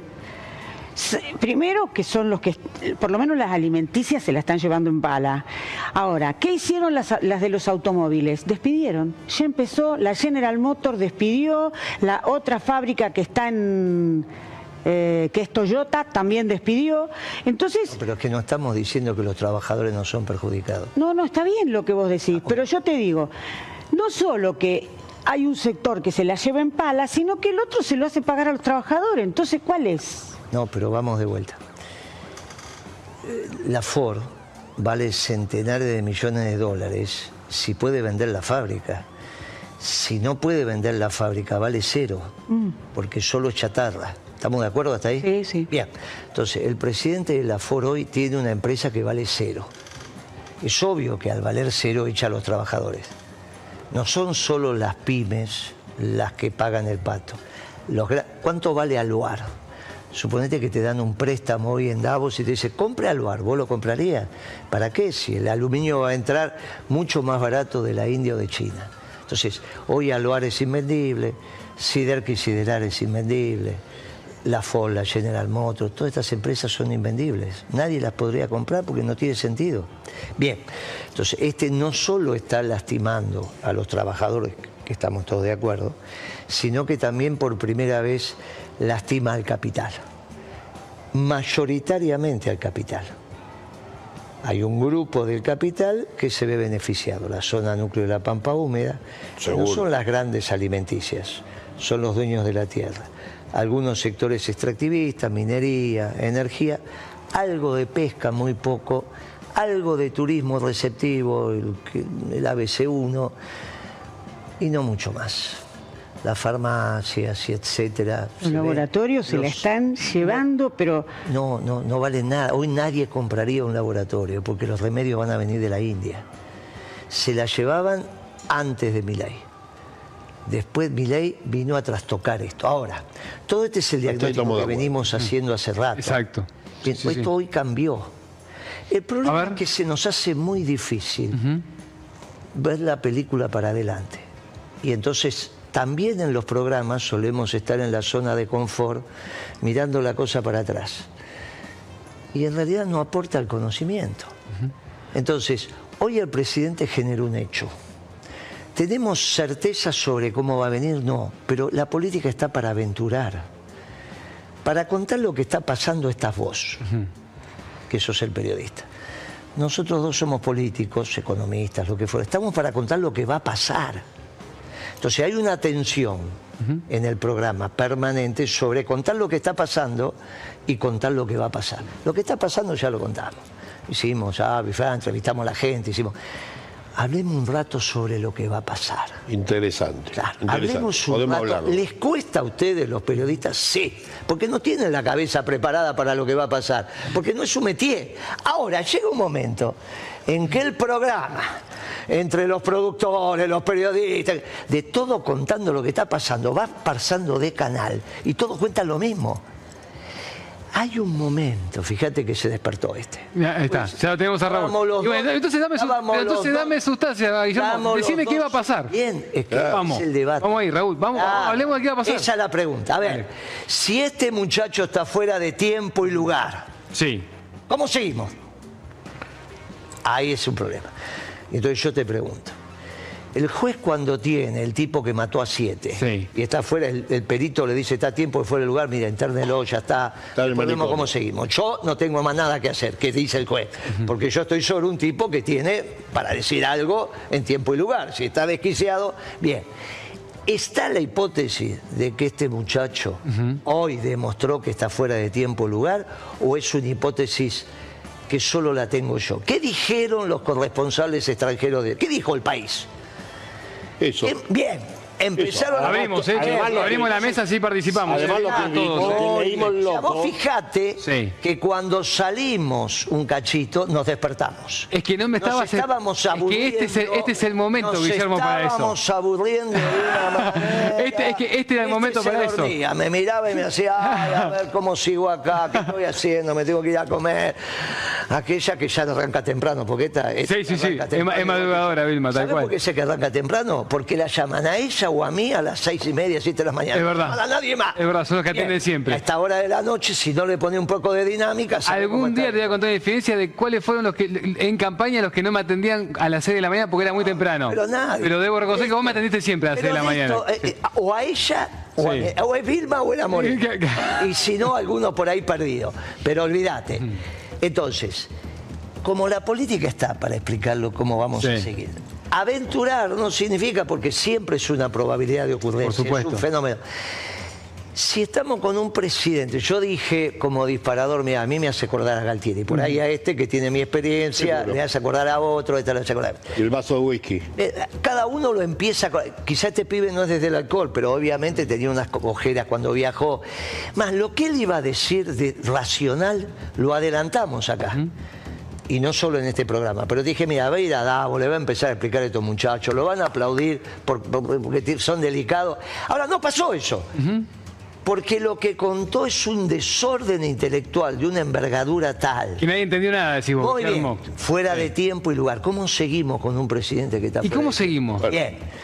Esto es abrimos el debate Déjame- ¿cuáles son los mecanismos, De- de- denme dos, tres líneas. ¿De qué hacemos? ¿Cómo para esto? ¿Sabés, Guillermo, lo que yo veo? Que, bueno, el problema, eh, por supuesto, vemos que es un increyendo de acá a, a- a medida que avanzan los meses. Sabemos perfectamente que en marzo hay que volver a devaluar, otra mega devaluación tenemos. Hoy ya tenemos 50% de salto entre un dólar y el otro. Así que, que en marzo seguramente hay que devaluar y entonces la cosa cada vez va tomando más presión. Eh, indiscutiblemente, eh, este muchacho, me cuesta decirle, señor presidente, para mí este muchacho eh, no, no va bien. El problema es que lo que viene atrás es peor, porque asumiría la vicepresidente. Y entonces estamos en un problema muy serio Porque atrás Estaba muy sonriente otro día, ¿eh? cuando de repente tuvo que poner algunos ganchos como Porque atrás presidenta. tiene el apoyo militar necesario y suficiente para mantenerse. Y entonces eh, ¿Vos da- decís, alcanza con eso, Raúl? Pero da mucho miedo, que ¿Alcanza da en este miedo. contexto, Yo Guillermo? creo ¿Alcanza con ese que apoyo en militar? este país ya derrotamos Sí. al ejército. Hace tantos años como se cayó la dictadura que nunca más salió el ejército a la calle. Ella hace años que hace lo que puede para que salgan. Los quiere liberar, los quiere perdonar, no les dice genocidas. Todo lo que hace es para que los dejen salir y la gente diga bien el ejército. No, no, no va a poder. Y te aclaro que te- hay, hay un riesgo en lo que vos decís. Que vos decís, va a ser mejor, va a ser mejor política ella que la que está haciendo Milei. No, pero yo No. tengo confianza en la gente, en ninguno Ah, de claro. ellos, ni en el Congreso, Pero, ni en nada. Entonces yo te digo, la Hay que gente... hacer un plebiscito y que se vaya. No. Sumemos a Graciela Elena, que está en línea para que también opine sobre esto, que es dirigente el pe- gre- el gremial. programa, ¿viste y, cómo de pero- repente, porque vos no- volviste, se puso colorado. ¿Sabes qué pasa, Guillermo? empezó, Que a vos, a pesar de ser vamos. peronista, te cuesta la co- que te- que dejarte conducir. Entonces vos Dale, tenés que- este es el momento. Graciela, ¿cómo estás? Te sumamos a la mesa también, eh, como dirigente de Vialidad. También hubo despidos, lo hablábamos con vos hace unos días. Pero quiero que también opines de esto, de hacia dónde estamos yendo y qué hay que hacer también con respecto a lo que estamos viendo. Acá directamente lo que hablamos eh, y lo que se está analizando en la mesa fue que el presidente desvarió en Davos, ¿no? De eso se está hablando. Sí, una vergüenza. La verdad que una vergüenza que un presidente argentino haga ese papelón y encima se saque una foto con la titular del fondo cuando el pueblo, disculpame la expresión, se está cagando de hambre. Así que me parece sonriente y haciendo fantochadas. La verdad que no lo puedo creer. Cada día me cuesta más creerlo. Una vergüenza.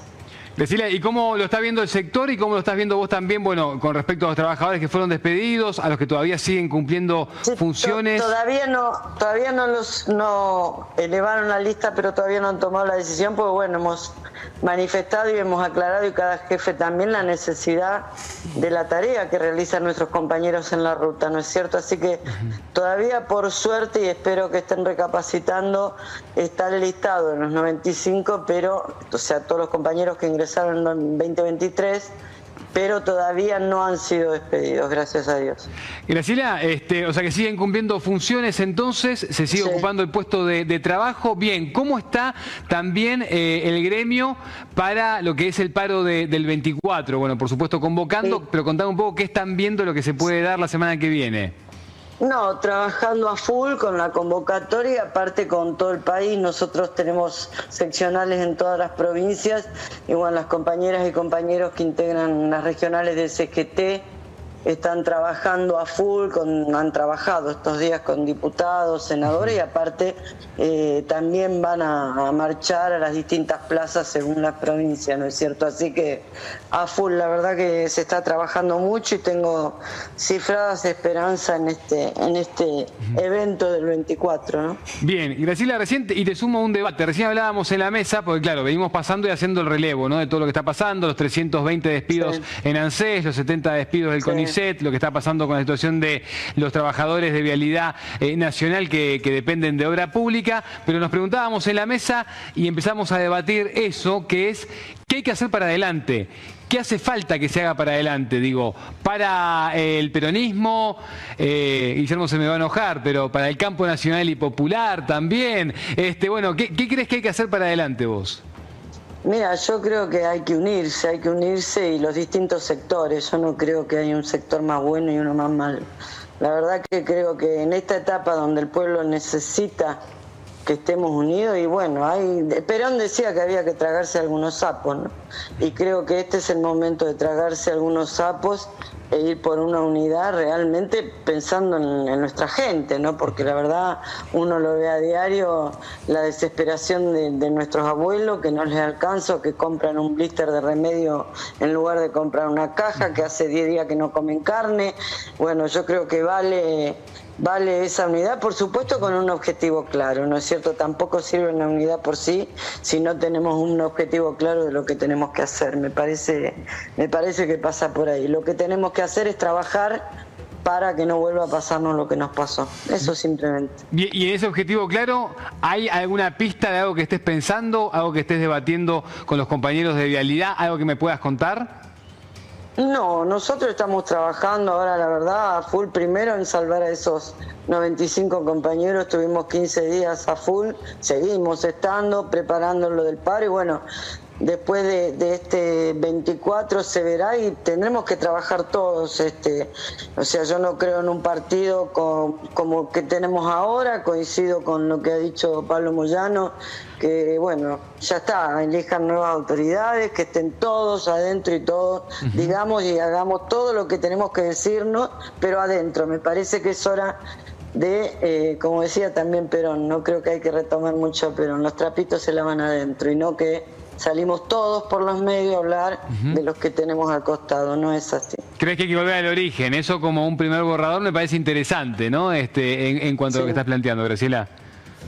Sí, yo lo decía el otro día, estuve en el Congreso con las mujeres sindicalistas, con Vanessa Sile y otras compañeras y este, yo cerré mi, mi, alocución diciendo eso, yo no quiero volver a Roca, yo quiero volver a Perón, así que, y me parece que volver a Perón significa volver a todo lo de Perón, no la parte que nos conviene para desestimar a otros, o sea, creo que si vamos a hablar de unidad, hablemos de unidad en serio y con todos adentro, la verdad tienen que estar todos adentro y otras fuerzas también y otras fuerzas también van a tener que de alguna manera buscar hacer alguna unidad, incluido con el peronismo, ¿no es cierto? Ahí me das el pie, Graciela, perfecto, porque la quería sumar a Vilma Ripoll con esto que estás diciendo, dirigente de izquierda, para preguntarle, porque también, eh, a ver, hay cuestiones teóricas que yo las entiendo y debates históricos que los entiendo y que hacen muchas veces, por supuesto, que no se pueda pensar en una concertación, quizá, eh, o al menos hasta acá no se ha podido pensar, pero yo creo que hay, hay mucha, muchos ciudadanos, incluso dirigencia también, porque durante el macrismo lo he debatido mucho esto y, preguntado también a diferentes sectores y a diferentes dirigentes, y es esto de Claro, hay cosas que, por ejemplo, en el paro del 24 va a estar la izquierda, va a estar todo el peronismo, va a estar todo el campo nacional y popular, y ahí empieza a haber algo en el orden de eh, una unidad que tiene que ver con la representación, pero también con el pueblo, a pesar de los diferentes sectores y matices en términos teóricos políticos. Digo, se lo pregunto a las dos esto, ¿no? Esto, ¿Creen que, que puede avanzar en algo que también haga más pujante y que amplíe? Yo creo que el des... Hola. Compañera. Hola, ¿cómo andas, Vilma? ¿Cómo estás? Bien. Va, bien, no. Avergonzada por el presidente en Davos. Igual a mí no me sorprendió que, parezca loco ahí. Yo creo que desde el primer momento que lo escuchamos eh, daba para eso. De cualquier manera, nosotros tenemos que salir a enfrentarlos, todos unidos, y pedirle a la CGT, aunque los compañeros muchos ya no le crean nada, que, que necesitamos un plan de lucha, porque no vamos a voltear esos, esos dos elementos de, que son cánceres para todos, el DNU y la ley ómnibus, con una sola marcha y un paro el 24. Necesitamos seguir en la calle. no creo que termine ahí, Vilma. Me parece que tomaste un ejemplo, la CGT. Vos sabés que somos de distintos sectores en la CGT. Sí, tranquila. Y que hemos tenido bastante diferencia, pero en esta oportunidad hubo una unidad en serio para buscar un objetivo común, que era que salvemos a la Argentina de estos delirios. O sea, creo que ese es uno de los ejemplos. O sea, yo me he tenido que sentar también con quien no me gusta y el que no me gusta se ha tenido también que sentar conmigo, ¿no es cierto?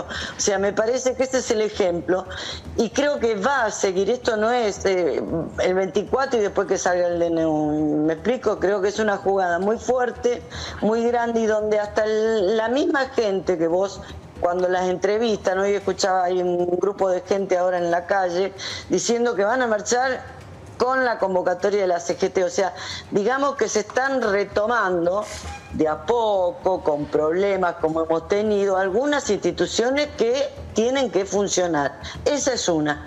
Y es una importante, ¿no? Creo que es la muralla donde todo tiene que recaer ahí, de ahí rebotar para lograr los objetivos para el pueblo argentino. Me parece que es así. Esa unidad, yo hablaba, Vilma, esa unidad donde y te vuelvo a repetir, hay que comerse sapo. Y si hay que comerlo, va a haber que comerlo y trabajar siempre con un objetivo claro, ¿no es cierto? Y sin desviarse el camino. Eso que esté claro. Sí, no, yo la parte que no comparto es la de los sapos, pero estoy de acuerdo en que tenemos que buscar la mayor unidad posible para no abandonar la calle. Mira, yo hoy le decía a unos compañeros, ¿ustedes se acuerdan de la pelea del aborto, de la, del pañuelo verde, que le llenamos las calles de mujeres? Bueno, unos días antes en el Congreso perdíamos.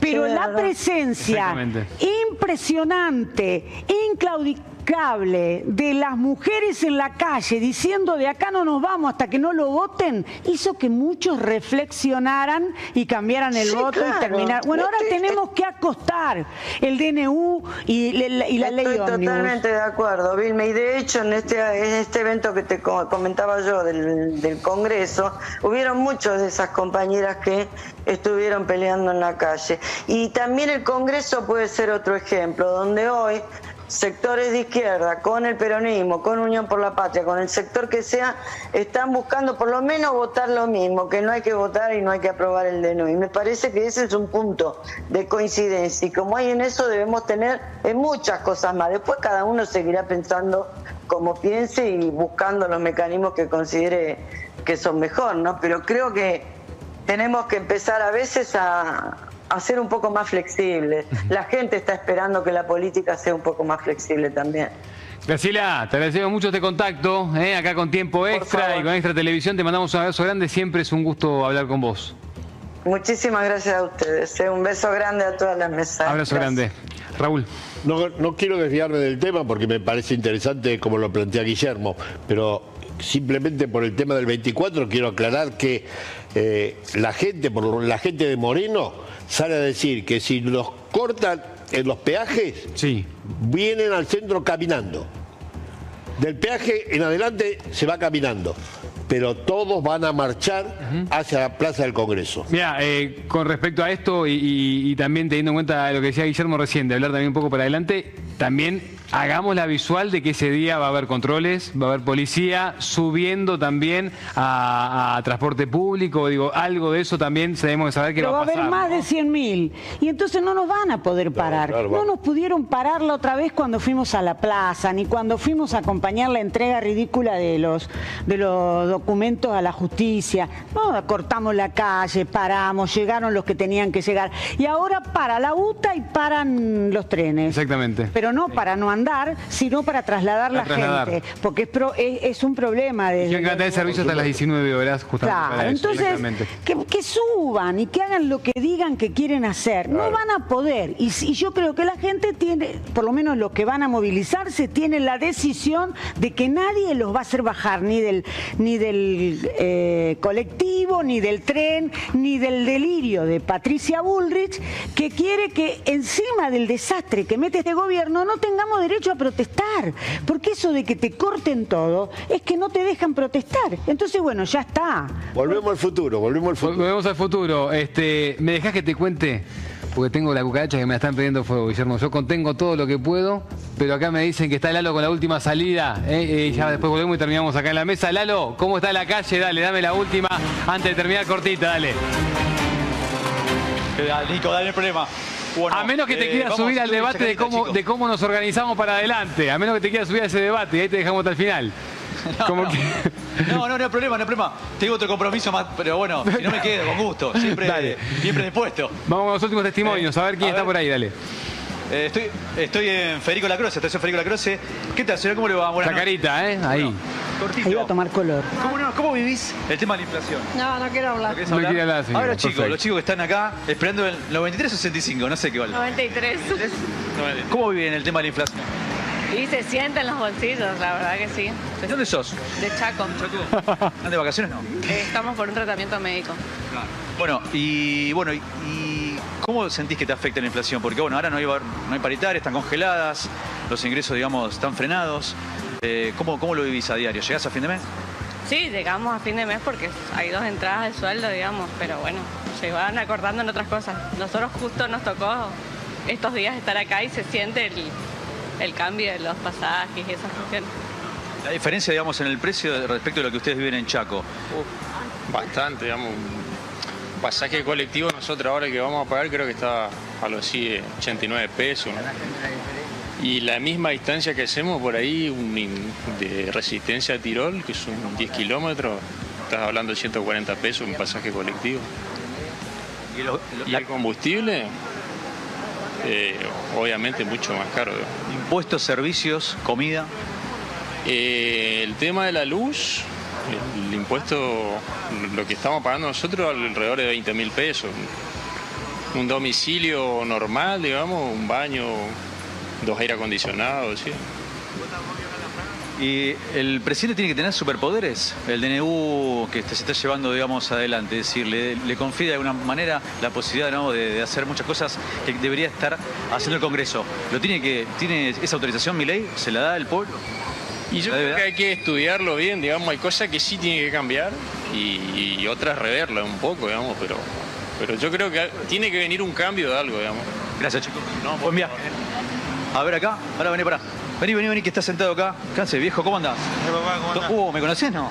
Bueno, escúchame. ¿Cómo anda? ¿Todo bien? ¿Cómo está la inflación? ¿Cómo te, cómo te está llevando? No, para atrás. Cada vez peor, vos. Cada vez peor. eh, todos los gobiernos que pasan son todos iguales. vos. La verdad que si no es uno que roba, el otro que apoya al rico y lo que siempre salimos perjudicados somos los laburantes. ¿Me entendés? Entonces yo creo que... ¿no? ¿Cuántas horas trabajás? Yo trabajo 8, de lunes a sábado y, y estoy sacando 230. Tengo una hija, pero dentro de todo... ¿no? ¿Alquilás? No, tengo mi casa, pero dentro de- pero tampoco ni así, viste, teniendo mi casa puedo sacar provecho del sueldo, pero bueno, la verdad que se fue toda la mierda. Eh, esto es porque cada vez el sueldo no, no aumenta más, viste, y van aumentando o sea la comida, las cosas, las cosas de los chicos, y el sueldo siempre queda ahí planchado. Y cuando aumenta el sueldo, el otro, lo otro aumenta el, el doble. Y entonces el sueldo es como que hace una carrera y no, nunca llega a lo que vos decís. ¿Entendés? Y es, es lamentable vos, porque la gente se levanta a laburar sin saber lo que le va a pasar en la calle, ¿me entendés? ¿Y a vos, viejo? Hoy salí a salir de trabajar y no sabes lo que te puede pasar. Porque al final dicen, dicen que van a haber más seguridad, que toca aquello, y cada vez ves cada cosa que. Hablando de la mercadería, todo eso. Sí, ¿a vos, viejo, qué pasa? Sí. Nosotros, mirá, yo tengo mi señora que sufre ataque, ¿viste? Convulsiones, todo. Y un aceite en el barrio vale 1.600, la que vale 1.000 pesos acá en el coso. Y yo la tengo que venir a buscar acá remando. A mi señora le agarra convulsiones, le agarra ataque de epilepsia. Y yo no la puedo remar tanto. ¿Vos laburás? ¿Eh? ¿Laburás vos? ¿Tenés trabajo? Mirá, no te iba a mentir delante de la cámara, te iba a decir la verdad. Ahora vengo de manguear. ¿O no te queda otra? No me queda otra porque tengo los nudillos rotos, la clavícula rota. ¿Te sentís que estás excluido del sistema? ¿Eh? ¿Te sentís excluido del sistema? Sí, me siento corte separado de, del trabajo, todo. Y quiero mandar un, un abrazo a mi señora Yelén, que si al- que me está mirando, que se recupere pronto, que la amo. Gracias, viejo. Que espere que acá llevo los pañales, llevo todo. Sí, Nico, decime. Bien, ahí cerramos ese testimonio, nos quedamos Nico. con eso, nos quedamos con eso. Abrazo grande, ¿eh? Sí. buen laburo, Lalo. Sí, sí. Abrazo, Abrazo grande. grande. Buenas Chao, noches. Nico. Bueno, volvemos a la mesa. Terminamos el programa mirando el futuro, Guillermo. ¿Por dónde se sigue? Mira, me parece que son dos temas distintos. El peor momento de un dirigente sindical es cuando no tiene a dónde ir a reclamar. Cuando la oficina donde vas a reclamar está vacía. Lo que pasa es que intentamos pensar que la oficina está vacía y cómo seguimos y no pudimos. No pudimos. No pudimos. La verdad que él intentó en algún momento decir, bueno, vamos a ver y, y nos paramos en la vicepresidenta. Sí. No pudimos. Eh, me da la sensación que hay que reflexionar y en profundidad. Tampoco es cierto que te vas a juntar y que la unidad, eso son todas pamplinas, son todas tonterías. Es fan- Lo que decís vos. Es, fa- es fa- es fantasía, Eso ¿eh? pasa, es, eso son es demasiado progresista, son- decís. No, eso son pavadas, peor todavía. Porque a pero fue una pregunta lo mío, ¿eh? No, Digo, no fue esa- una yo, yo tengo, yo que preguntar. No fue una pregunta, fue una afirmación, son unas pavadas, porque en realidad, y también con todo respeto a la compañera, Perón en eso era un sabio. Decía, para ganar, porque comerse sapos es para el frente electoral, no para gobernar. Perón decía, te tenés que comer sapos para armar un frente, que es un hecho cuantitativo. Gobernar es cualitativo y es con la doctrina. Lo que está en la base acá es, en la mesa hay dos o tres doctrinas, dos seguro, la de ella y la mía. va a ser muy difícil que nos pongamos de acuerdo para gobernar, o en la doctrina de ella, donde no plantea la propiedad privada, y en la doctrina mía, donde sí la planteo. Entonces, es obvio que no podemos gobernar los dos al mismo tiempo. Entonces, esa tontería de decir de frente No, a... está bien, pero para Guillermo, la pregunta hay que hacerla y vos en el paro del 24 vas a tener a todos los sectores No, no, en la calle. Es que, yo- es que ese No, es son otro dos cosas momento, distintas. no estoy diciendo... El paro, a ver, Yo no estaba hablando para gobernar ver igual, ¿eh? digo para el momento de enfrentar, de lo que hay que enfrentar en sí, el momento de mi ley. Pero Estoy yo hablando de eso. Sí, Sí. porque dije que para el futuro este muchacho está desubicado en tiempo y lugar. Es cuando este se despertó. Entonces no pudiste, obviamente que no pudimos. Porque en realidad no queremos enfrentar el futuro. Los dos nos enganchamos, pero después rápidamente, como bien dijiste vos, que hiciste? volviste a la actualidad. Claro, porque no quise hablar, lo acabas de decir, no quise hablar sobre cómo, quise volver a la actualidad. Y es un problema, porque en realidad la tendencia entre la cucaracha y vos es hablar solo de la actualidad. Y acá tenías experiencia suficiente, porque todos tenemos mucho palazo en el... Igual esto se va a repetir, estamos todos los No, días. ¿eh? pero se va a está claro repetir, que claro. sí, pero es para hacer la- Esta mesa, de hecho, para hacer me la parece que es una mesa a la que tenemos que seguir es para sacando hacer jugo. la claro. gimnasia y aprender. Exacto. Acá tenías mucha experiencia sobre cómo seguir. Porque te vuelvo a decir, el problema más difícil es tener la oficina vacía. Cuando vos tenés la oficina vacía, cuando si los talibanes llegaron a Afganistán y los norteamericanos se fueron y dejaron todo vacío, y los, ahora pasó, no es que pasó hace 100 años, ahorita, hace un ratito pasó. ¿Está bien? Imagínate que los talibanes iban y no había nadie. Bien, si la hipótesis inicial, no digo que sea certera, digo, es una hipótesis de la política. Hoy hay un punto de inflexión porque estamos ante algo que ella dijo, pero era obvio que está loco. Y le dijo, mira, tan fácil seguir, era obvio que está loco. No me sorprende porque todos veíamos que iba para ahí. Pero sin embargo, pensamos que tenemos que derrotar un loco. Ella está con una hipótesis de derrotar un loco. A los locos no se los derrota. Está loco, está loco. Yo no llego a ese extremo, mi profesión es economía, no estoy en condiciones de, de hacer ese diagnóstico. Sí me di cuenta hoy que estaba fuera de tiempo y lugar, por lo tanto hay un antecedente. Ella es mujer de la salud. Yo soy no. enfermera, así Claro. Pero ella es- lo que opino de, mujer, de mi ley. mujer de la salud. Yo no, ahora. Yo leí El si- Loco. Si estás, Leí el libro y si es estás, si está demente, la oficina está vacía. No hay que derrotar a nadie. Claro, ese proceso del día después necesita una estructura organizacional.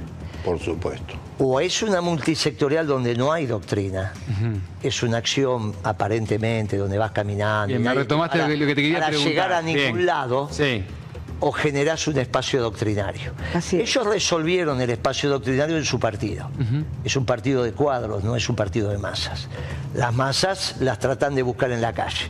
Ellos tienen muy claro lo que hay que hacer en la Argentina. El problema es que yo no estoy de acuerdo con lo que ellos quieren hacer Claro. en Argentina. Claro, pero entonces no hay posibilidad de síntesis entre ella y yo lo que vamos a hacer en el gobierno. Puede, puede ser que si a ella la están lastimando, yo la voy a defender y viceversa. Pero no que en el ahora momento- en esta coyuntura nos pero juntemos no para bajarlo a mi ley. pero no en el pero no en el mo- pero no en el momento del gobierno. Claro. Para después, ¿qué haces? Yo El peronismo. entonces estoy diciendo el Sí. día después. Pero faltan 47 meses. Va o no, porque de acuerdo No. a lo que dijiste vos hace siete minutos atrás, no. ¿Está bien? Muy bien, entonces la hipótesis planteada... Constitucionalmente faltan era- 47 sí, meses. está bien, No, no existe terminemos con eso. Dejémoslo digo que somos un país que... de- Dejalo a los periodistas que ya para pavote un tenemos país que en cinco todos los presidentes. No me incluís a mí, No, de- Ah, bien, no. bien, perfecto. En todos los medios tenemos esa respuesta de pavote. Escúchame, Moreno, Entonces, estamos para- para- en un país que volteó cinco presidentes en una va- semana. Entonces, volvamos, volvamos al tema. No volteamos nada, la propia realidad lo hizo. Por eso, La bueno. propia realidad. Entonces, Así es. por eso yo no planteo la resistencia. Simplemente quería un menor aporte, ya que estaba con una trotskista, un industrial de fute que tiene ideología, porque nos conocemos. Muchacho, en el día después, Sí, ahí ¿cómo empieza. seguir? Pero no pudimos. No pudimos porque entre la cucaracha, vos y, el- y no pudimos. Ni siquiera 15 minutos pudimos. Pero pará, ¿no pudimos por eso o no pudimos porque todavía la idea no está del todo No clara? sé, porque, no lo porque tenemos sé. que analizar el contexto. Este- Guillermo, este- claro. este no, el contexto ya está porque te lo dio Sí. Davos. Ya el contexto Igual, ¿sabes del qué? Te voy, a te voy rescatar algo. Esto, esto podríamos seguir mañana. Sí, Sí. en porque- este punto y aparte, Sí. podríamos seguir mañana. Y es lo que vamos a hacer. Y claro, entonces dedicarle media hora y después seguís con todas estas cosas, que el otro, vamos al móvil y no, pero no quiero hablar con vos, no quiero hablar. Pero a mí me hablar, gusta no cerrar el no programa quiero- con vos, así que vamos a hacer al revés. Me Te parece que la media hora va a cuento. ser para el cierre. Empresarialmente se llama tormenta de ideas. Nosotros acá lo que tenemos que hacer Eso. es empezar a tirar ideas y de las ideas va a salir Pero una están síntesis. escritas Del las peronismo. Exacto. Lo que hay que tener claro es que no es cierto que podemos gobernar con distintas doctrinas. No me voy a poner de No, acuerdo eso está con clarísimo. ella, porque ella no quiere la propiedad privada y yo sé. Yo soy capitalista en la producción y justicialista en la distribución. Y ella es trotskista. Entonces no nos vamos a poner de acuerdo. Es una estupidez que intentes que nos pongamos de acuerdo. En la acción de hoy, sí. En la acción de hoy. Pero no estábamos discutiendo la acción de hoy. La acción de hoy era el notero. Igual te voy a tomar algo, que es que El día lo, lo que estás planteando es que podamos abrir Eso sí es y mover debate, las ideas ¿cómo y no las voy a neuronas poder para el día después. Hace 30 Claro. años que debato con ella. Exacto. Y nos respetamos y caminamos juntos, porque ella es una dama y yo soy un caballero. Esto es distinto a plantear el plan de gobierno, a decir cómo seguimos, cómo resolvemos la acumulación de capital en la Argentina, porque el peronismo tiene que plantear una acumulación de capital entre las grandes empresas y las pymes. Ella no te va a plantear ninguna acumulación de capital para el gobierno. Ahora, eso no significa que no podamos transitar ahora, pero lo de transitar ahora ya está, porque fueron los dos últimos gobiernos Bien. que gobernaron sin doctrina. Cuando a Alberto Fernández le preguntaron cuál era la doctrina de su gobierno a los dos meses de haber asumido, que dijo, ninguna porque somos un frente, así Claro. fracasó. Era obvio que era fracasar, un gobierno sin doctrina es como un cuerpo sin alma. Vos venís hablando de la, ¿Sabe quién concer- lo de la concertación. Perón. ¿Eh? Vos hablando de la concertación que hay que ¿qué armar. ¿no? concertación? No, no, no, no hay De concertación. la doctrina para gobernar estoy hablando. Pero otro día hablaste, pero otro día no. pasa que después del Igual- 2001, sí. que se liquidaron los partidos y empezaron a haber frentes, ninguno pudo llevar adelante Me el no, no. Igual para me confundí de palabra porque vos hablaste de la Entonces confederación. tenemos claro. que reorganizar. Yo qué voy a plantear, miren muchachos, vamos a reorganizar el peronismo, no me venga con esa multisectorial que habla No, la multisectorial es para ahora, es para bien, resolver el como problema. eso no me sirve, al lado de la multisectorial de Moreno, que no sé muy bien para qué, pero es para ahora, tenemos que organizar el gobierno. Sí, y el gobierno se organiza con doctrina, donde ella organizará su gobierno, él quizás esté en, en esta etapa, quizás esté peronizando mucho más raudamente que en los últimos 50 años. Porque esto, esto, esto agredió al capital. Por supuesto. Y entonces entre el capital y el trabajo se está produciendo la armonía, que es la base de un buen gobierno peronista. Ahora, esto es para el día después. ¿Está bien? Yo vengo de Perfecto. Córdoba, no hablé de esto, hablé del día después. Y si nos organizamos los peronistas para el día después, quizás somos los únicos que podemos gobernar en el día después. Pero para eso hay que tener voluntad de escuchar y de pensar que el peronismo puede ser gobierno mañana. Eh, para vos que te peleás con los periodistas y los productores, para alguna cosa servimos el día después. Anotá eso que después, Pero después, vos lo después- tenés que después anotar vamos a charlar. Yo lo tengo muy claro, si vengo sí, pero, trabajando- pero lo tenemos que hacer juntos, por eso. No, obvio, lo tenemos que Nosotros hacer venimos juntos. trabajando vamos. fuertemente Vengan- vengan en la organización de producción no sé y trabajo. cómo va a ser mañana, pero vengan mañana, volvelo a invitar, porque al menos media hora, Ahí está la producción tomando. media hora vamos a hablar del día después. Capaz que no los traigas todo el programa, porque este se me duerme otra vez con un programa. Si pueden, eh, mañana ahí en producción lo coordinamos. ¿Está bien? Claro. Vilma, gracias por venir. No, Fue la verdad que fue fantástico la- escucharlos. No, y combinar y decirle a la gente que necesitamos que todo el mundo vaya el 24. Eso sin que es muy duda. importante, porque después discutimos el día después y todo eso. Pero ahora primero tenemos que voltear el DNU y voltear la ley ómnibus y si podemos un poquito más con el presidente. Raúl, gracias por venir. No, gracias a vos por invitarnos. Guillermo. Bárbaro, bárbaro, estuvo muy bien. Ah, bueno, Ahí está. Nos vemos mañana a las 19 horas. Esto fue tiempo extra. Quédense en la continuidad. Y ya llega Gabriel Mariotto con todo su equipo. Chau, hasta mañana.